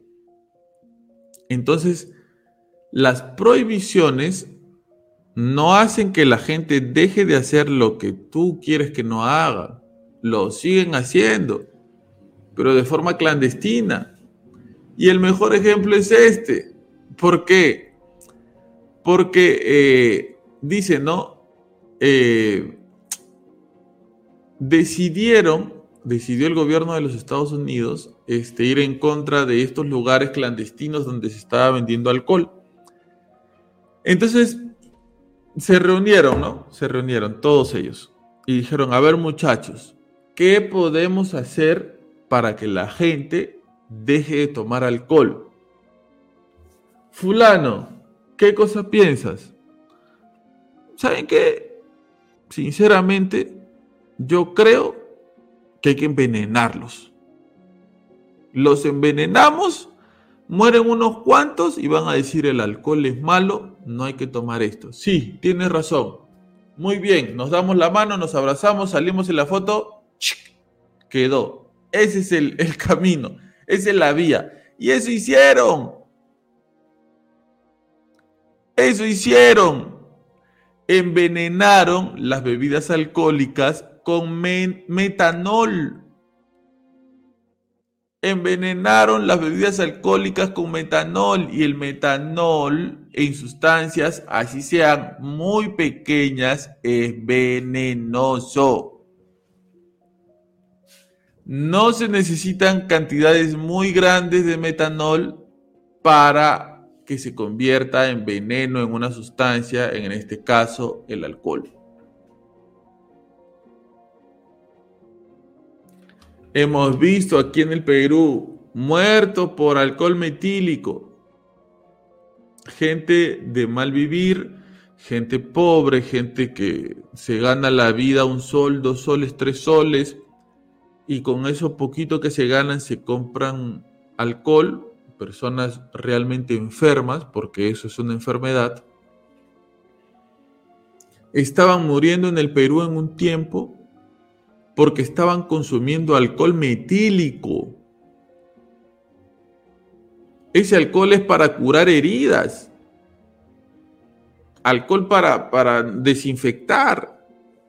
Y eso les estaban vendiendo estas personas inescrupulosas en las tiendas, en los lugares donde ellos iban a comprar con su sol, dos soles.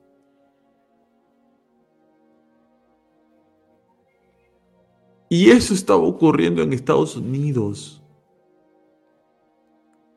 Supuestamente el objetivo cuál era? Desalentar a los bebedores para que dejen de tomar.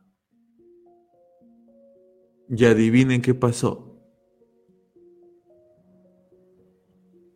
Siguieron tomando. siguieron tomando.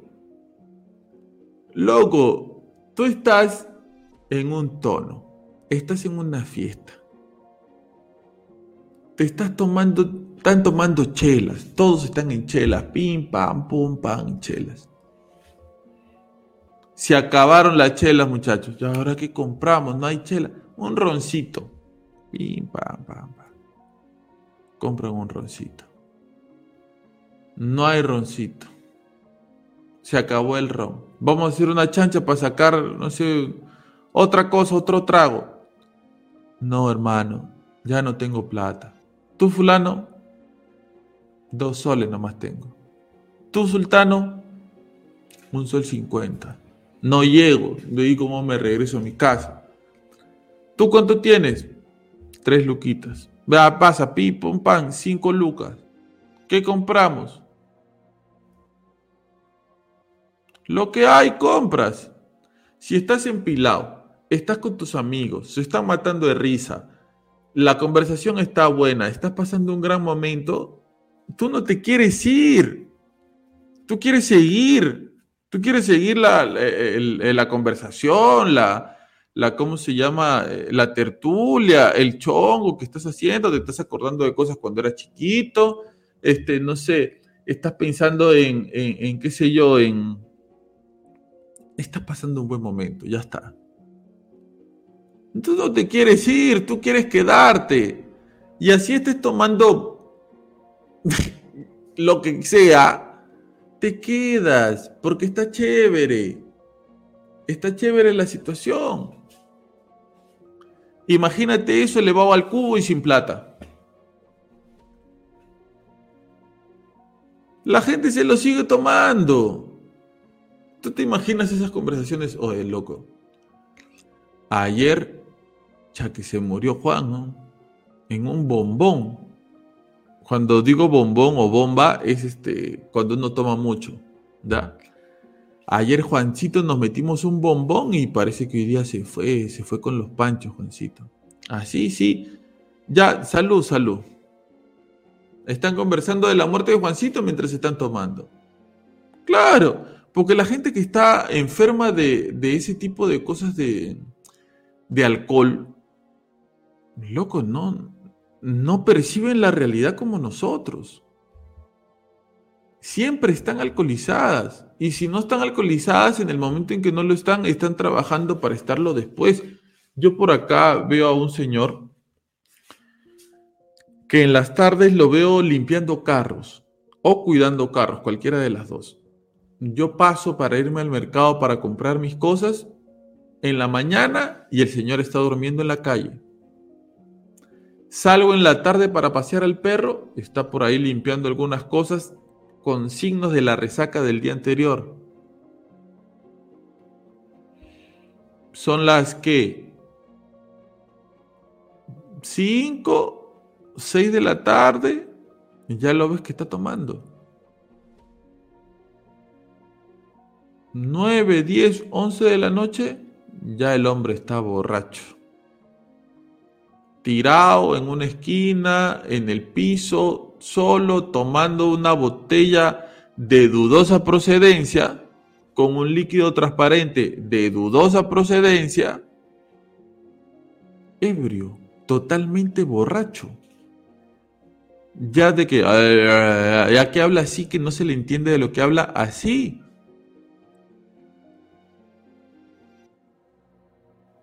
Y al otro día, en la mañana que pasas para comprar tu pan para tu desayuno, lo ves ahí tirado en el piso. Y todos los días es lo mismo. Todos los días es igual. La gente que sufre de esa enfermedad, loco, por más que tú le eches lo que le eches, en el trago va a seguir tomando. Ese no es el camino. La prohibición, siento yo, que no es el camino para que la gente deje de hacer algo que tú quieres que deje de hacer. Y este es uno de esos casos que es un gran ejemplo. La gente se moría. Mucha gente se enfermó de gravedad, mucha gente se murió y ellos siguieron tomando.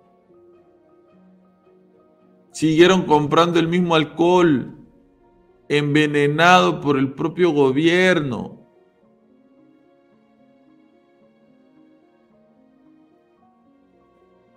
Esto se puede contar hasta como un chiste, ¿ah? Pero no es un chiste. Es así. Es un caso real, así sucedió. Entonces, eh, yo me pregunto en este punto, ¿no? ¿Qué otras cosas no estarán siendo envenenadas? ¿O qué otras cosas no estarán siendo adulteradas? ¿O qué otras cosas no estarán siendo eh, combinadas para causar ciertos efectos en algunas personas? Ustedes den los propios ejemplos, ¿sí? Ahí en los comentarios. Yo creo que están poniendo esto en tal cosa. Mira, no, nada más lo que pasa ahora con el edulcorante. ¿Cuánto tiempo la gente tomó su stevia? No, yo ahora soy una persona enferma, diabética, yo ahora tomo mi stevia, lo combino, mi café y me tomo. Horrible, para mí, ¿ah? horrible la stevia. ¿Cuánta gente decía yo quiero adelgazar, bajar de peso? Por cierto, estoy bajando de peso, ¿ah? no sé si me veo más delgado. Estoy que peso como 10 kilos menos, creo que he bajado. Ahí vamos, muchachos, ahí vamos, hasta figurita, figurita. Pero sigo. Yo quiero bajar de peso, quiero bajar de peso. No, yo ahora soy una persona fitness. Voy a tomar mi stevia para bajar de peso que sacó la Organización Mundial de la Salud, que también que dice este que ahora todo hace daño.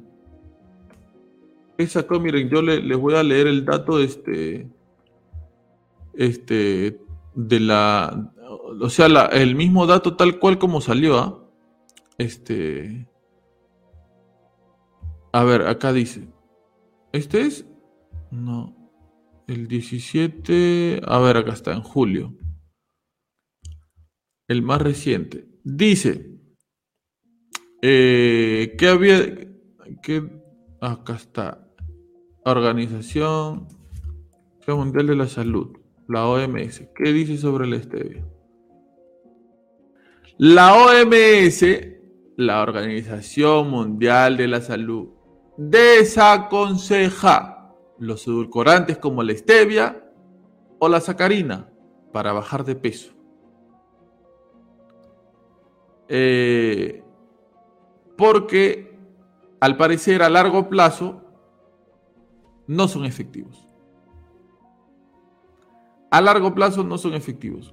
¿Cuánta gente, díganme ustedes, que ustedes conocen, eh, que está con alguna enfermedad como la diabetes, ha estado tomando la stevia? ¿Cuánta gente estuvo tomando estos edulcorantes porque supuestamente eran más sanos que el azúcar refinada? Dice, asimismo la OMS señala que esta nueva recomendación incluye edulcorantes sintéticos naturales o que hayan sido modificados, que no estén clasificados como eh, azúcares que se encuentren en las bebidas y alimentos industriales o que sean vendidos por separado para ser agregados por el consumidor. O sea, eh, ¿cuántos de nosotros conocemos personas enfermas que han estado consumiendo esto? Y a la final les era más dañino que el azúcar. más dañino o igual de dañina que el azúcar. Entonces ahora con qué vamos a endulzar el café? Con miel. Con chancaca. Ya, sinceramente, bueno, aunque ahora todo, ah, todo hace daño, todo hace daño y ya no, se puede consumir nada, ¿no? Pero, eh, bueno, es lo que dicen los doctores. Pero, este, piénsenlo ustedes y díganlo en los comentarios para que no digan, ah, Pablo dijo. Si acá no, no, nos rapta la CIA, que nos rapten a todos.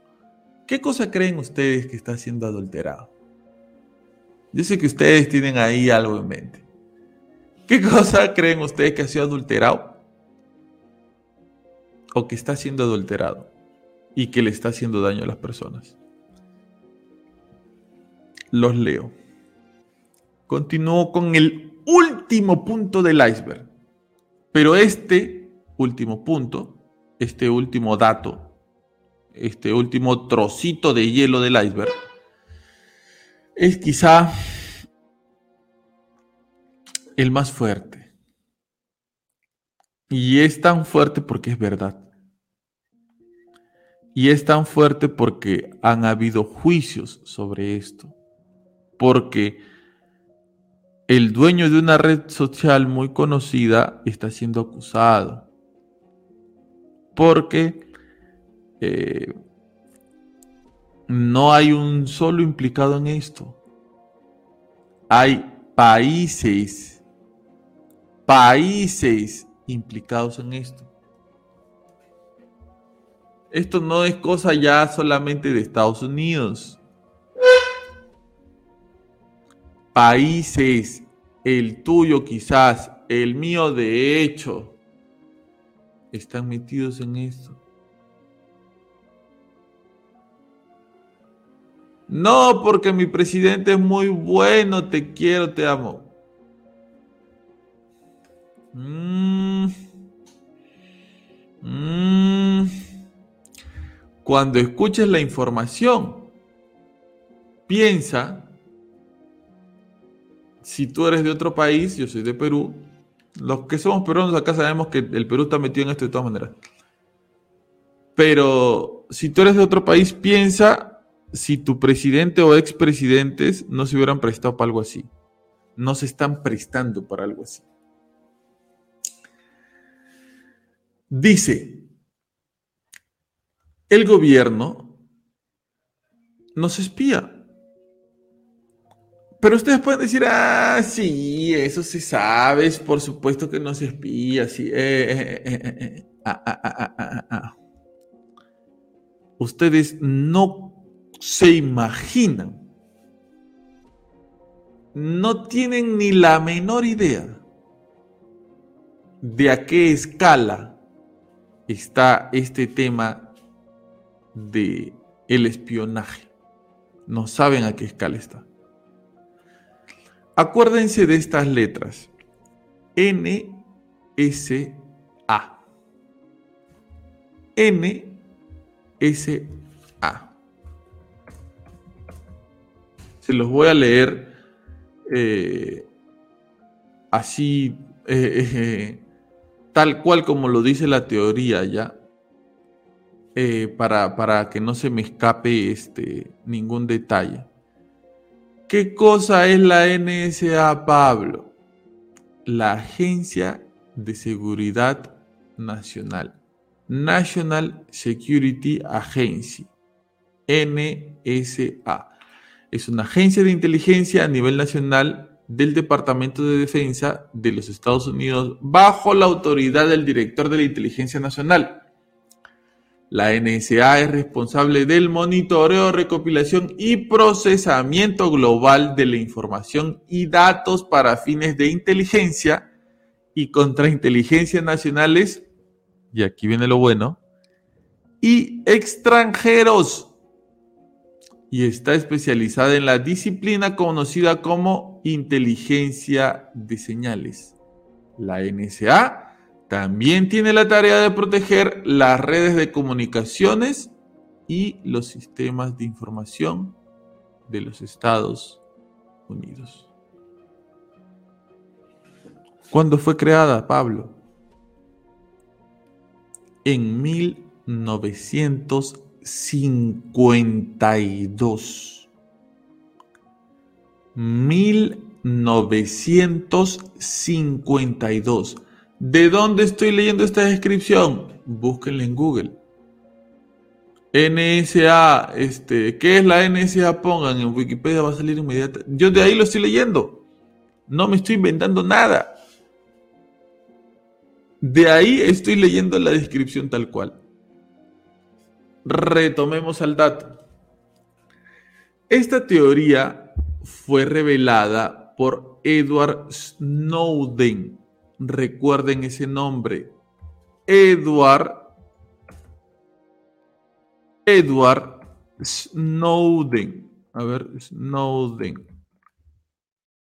¿Quién es Edward Snowden, Pablo? No te preocupes, no tienes que ir a buscar a ningún lado, yo te lo voy a decir.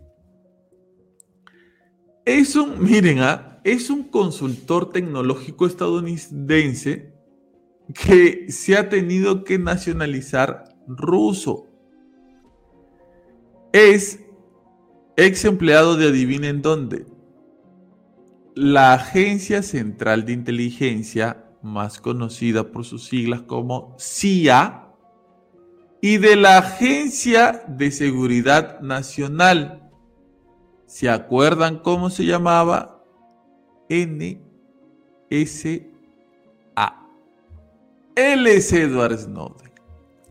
Ahora, eh, Edward Snowden lanzó esta, esta información en donde revela el espionaje de parte de los Estados Unidos a todas las personas del mundo ¿Solo Estados Unidos, Pablo? No. A todas las personas del mundo. Prisma y témpora son parte de una nomenclatura utilizadas para el espionaje. Prisma y témpora. ¿Qué cosa es prisma, Pablo? Prisma actúa en el momento en que se transmiten datos a través de Internet. Vigila los mails. Vigila las fotos. Vigila los videos. Vigila los chats. Y en este punto de la investigación, se cree que Microsoft y Google facilitan el acceso a los datos de los usuarios. Y que la NSA escucha todo esto desde el año, agárrense, 2007. ¿En qué año se crearon ustedes su cuenta de Facebook? ¿En qué año se crearon ustedes su hi-fi para los que tuvieron hi-fi? ¿En qué año se crearon ustedes su cuenta de Messenger? ¿Se acuerdan del Messenger con el zumbido? ¿Se acuerdan de, cómo se llama este, el, niñito que salía tirando un globo, ¿no? La ranita, creo que había también, ¿no? y que cada uno se ponía su nombre y ponía frases motivadoras, algunos con las letras al revés, en colores, salía lo que estabas escuchando, la música que estabas escuchando. ¿En qué año se crearon eso? ¿Se acuerdan? La NSA tiene acceso a los datos de, los, de estos usuarios, de todos nosotros, desde el año 2007. Y esto es según lo que dice la teoría.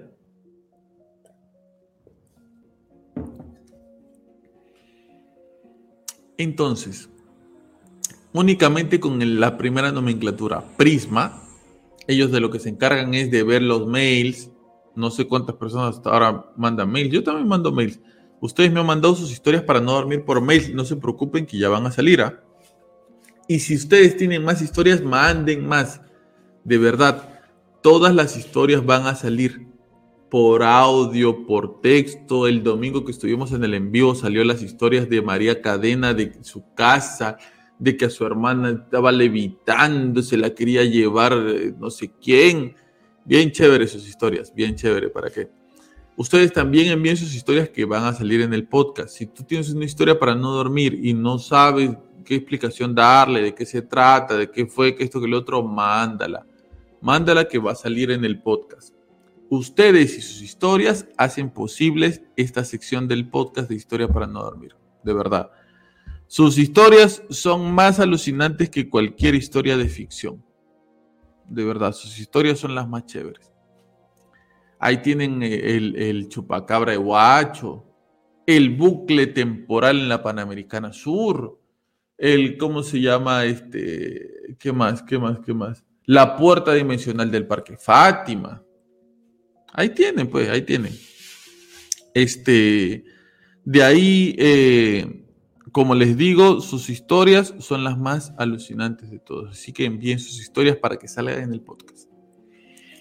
Proseguimos. Entonces Prisma se encarga de todo esto. De vigilar los mails, fotos, videos, chats. Entonces, eh, ¿quién viene siendo Microsoft? Microsoft viene siendo eh, la, que ha creado pues este el sistema operativo por donde tú estás este, navegando en estos momentos si nos estás viendo por internet. Si nos estás viendo desde tu computadora, Microsoft fue el que creó el sistema operativo que, eh, que te permite ver lo que estás viendo. No, Pablo, pero yo tengo iPhone. ¿Quién más le da los datos a, a, la NSA para que vigile a la gente? Google, que no usa Google. Por todos lados han entrado. Por todos lados te están escuchando. No, Pablo, yo no uso Google tampoco. Yo no tengo computadora. No sé, yo solamente lo único que tengo es mi celular, así que no tiene eh, pantalla táctil. Y, tengo, no sé, este, para buscar, yo busco las cosas en un libro. Ok, Aquí viene la segunda nomenclatura. Témpora. El servicio secreto británico, esto es hasta donde se ha descubierto. Lo más probable es que muchos más gobiernos lo hagan. Ojo con eso. El gobierno británico pincha las redes de fibra óptica internacionales colaborando de forma directa con la NSA. Ah, tú solamente estaba llamando por teléfono. También pinchan las redes de fibra óptica internacionales colaborando con la NSA. El gobierno británico. O sea, Inglaterra una de las potencias del mundo seguramente y un gran país para ir a vivir. ¿Y tú crees que nuestro querido Perú, que no tiene nada que envidiarle a Inglaterra, es más, aquí se debe comer más rico, que nuestros queridos eh, países latinoamericanos, con los gobernantes, no sé cómo decir, con los gobernantes... Eh, eh, terribles que tenemos. ¿no estarán haciendo lo mismo? Con los gobernantes paupérrimos que tenemos, ¿no podrán estar haciendo lo mismo? Y esto no acaba acá. Hay otra nomenclatura. No, yo cuando entro a Google entro en modo espía. Ah, entras en modo espía. Ya. X K-Score se llama la siguiente nomenclatura. X K-Score. ¿Qué cosa es eso, Pablo? Yo te voy a decir, tranquilo.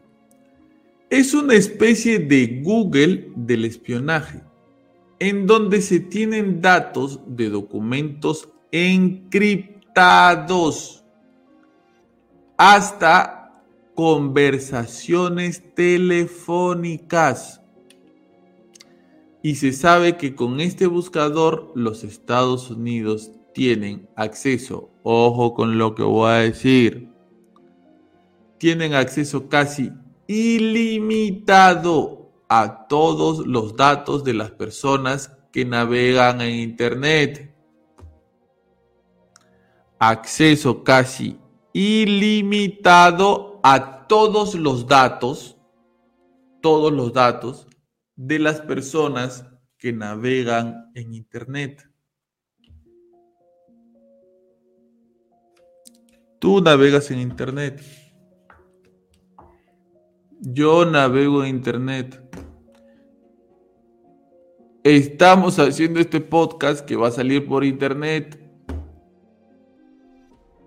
Tu mamá, la que manda las imágenes de Piolín con una cita bíblica, navega por internet. Tu tío ese que para haciendo comentarios a las mujeres en las redes sociales, navega por internet tu hermanito que está jugando ahorita este eh, Fortnite o que está armando este en su castillo en ¿cómo se llama ese juego? En Minecraft. Navega por internet, hermano, hermana. Tu hijo, hermanita, sí, ese que lo has dejado ahorita con el celular para que vea la pepa. Navega por internet.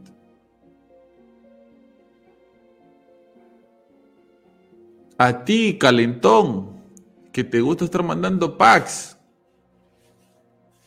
¿Por dónde crees que se están enviando esas fotos y esos videos? Por internet. ¿Ah?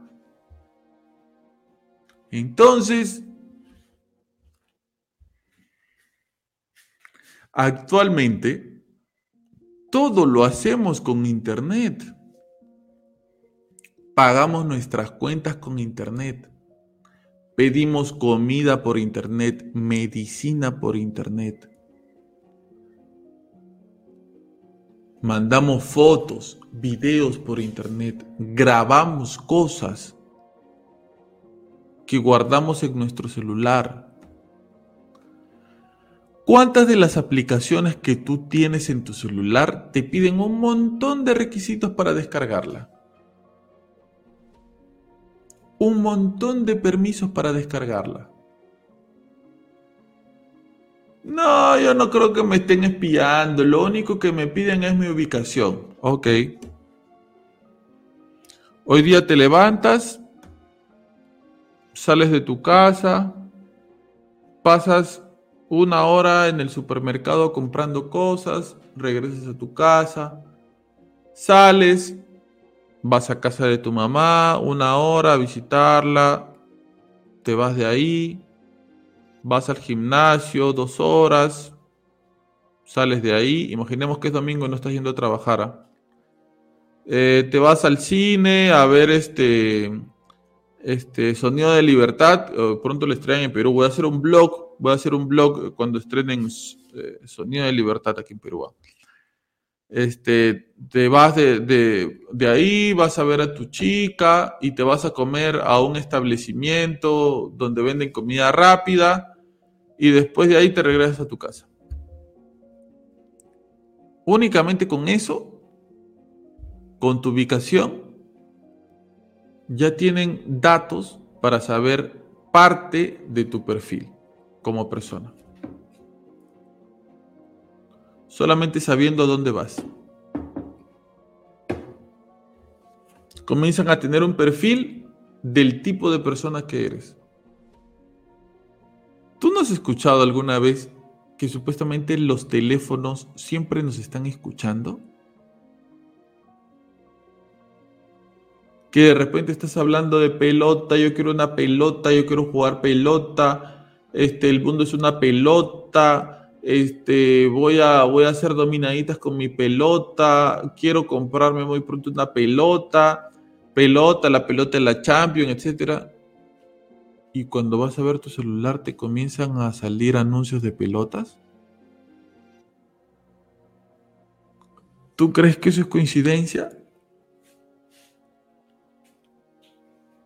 ¿Tú crees que eso es así azares del destino?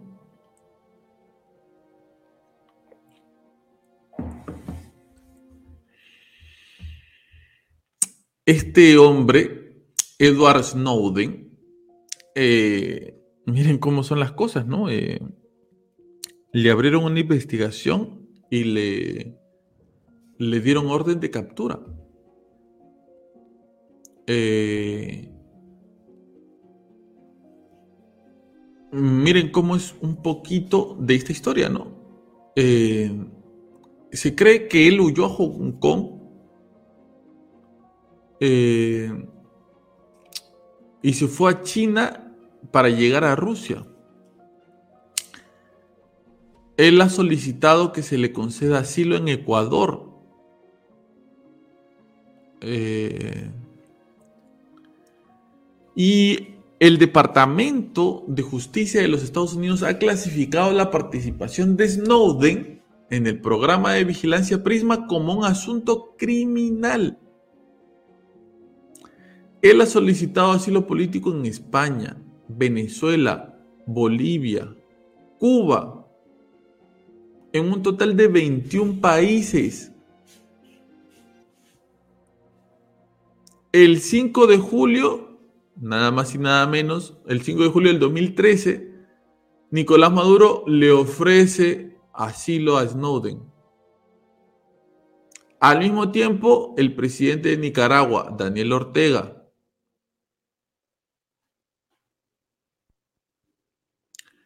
Eh, eh, este, este país de Nicaragua eh, ya había recibido una carta de petición de asilo en su embajada en Moscú. Y el 22 de septiembre del 2022 el presidente Vladimir Putin le otorgó por decreto la nacionalidad rusa a Snowden.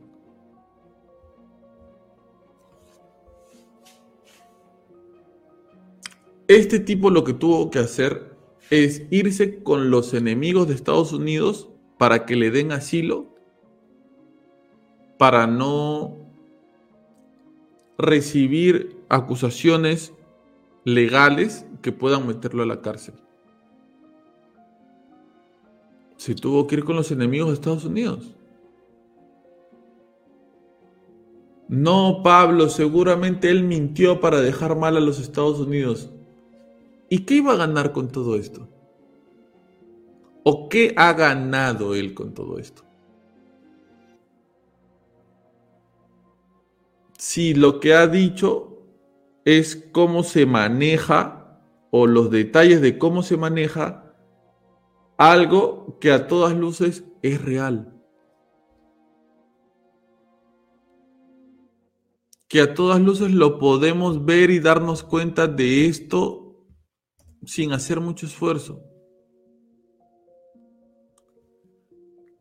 Miren, ¿ah? Para cerrar un poco la idea de este iceberg, yo les voy a dar unas estadísticas muy chéveres. En Estados Unidos, según estadísticas, el 22% creen que el aterrizaje lunar que el hombre cuando aterrizó en la luna es falso.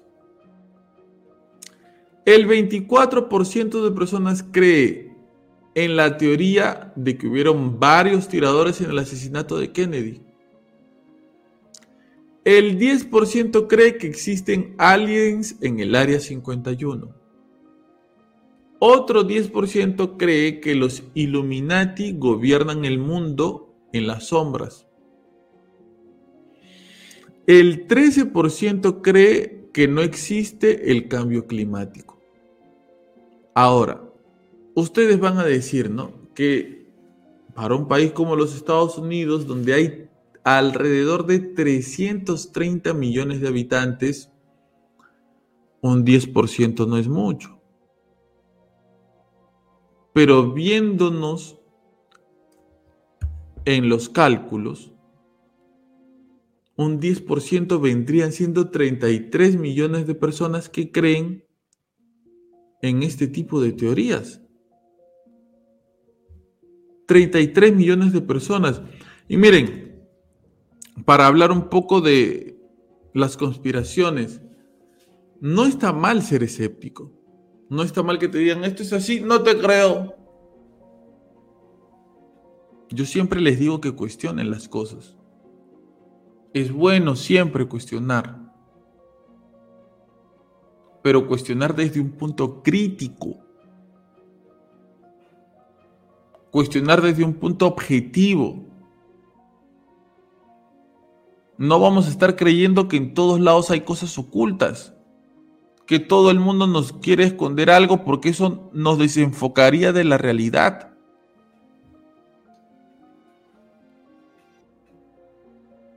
y sobre todo tomando en cuenta lo que les dije al principio.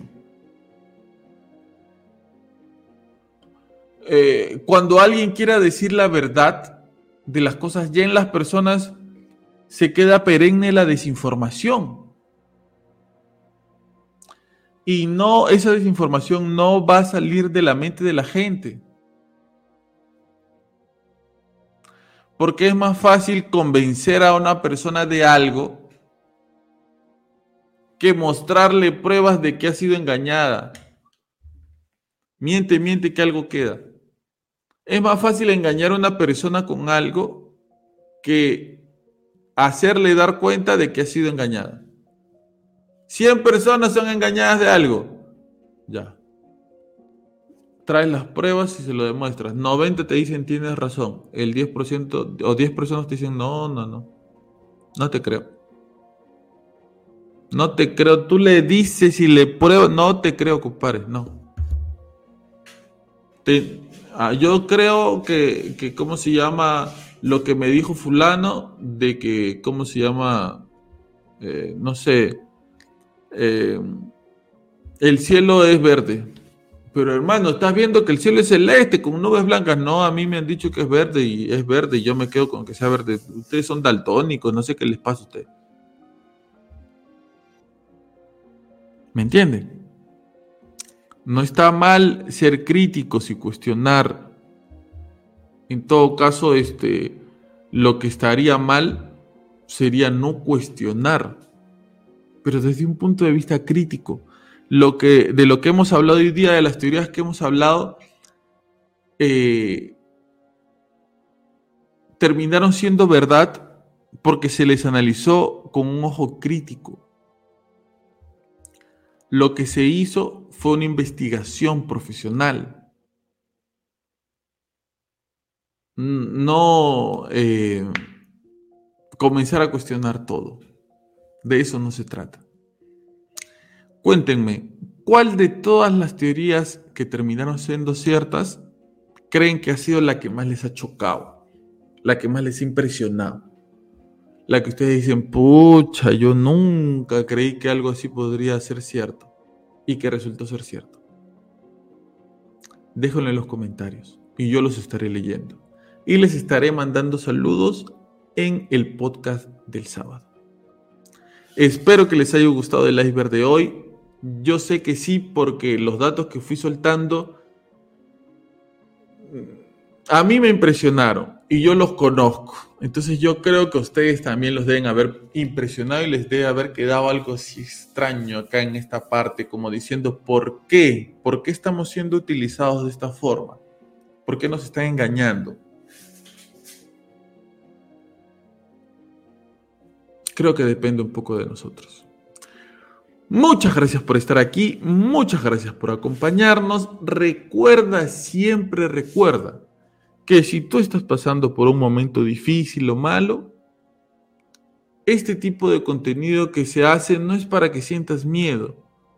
Este tipo de, contenido que que se hace acá en el podcast no es para que te sientas mal, para que te sientas triste. No, es un podcast para que te entretengas, para que te acompañes, para que lo pongas y te pongas a hacer tus cosas ahí barriendo, trapeando, en el bus, ahí eh, esperando llegar a tu trabajo, antes de dormir, cuando estás despertando mientras estás haciendo tus cosas, escuchar que alguien te acompaña es lo mejor.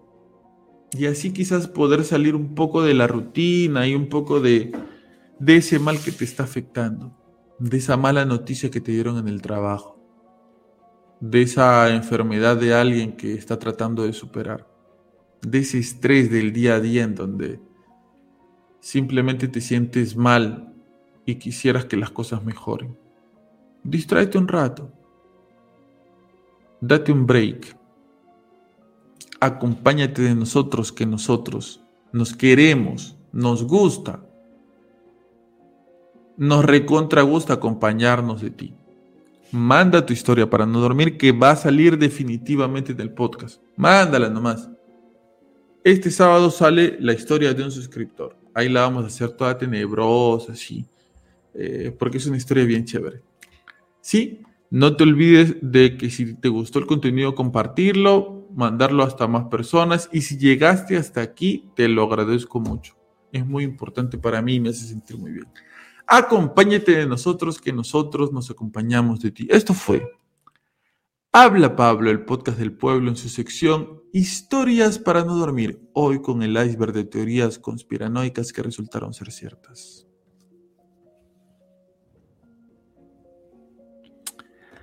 Hasta luego.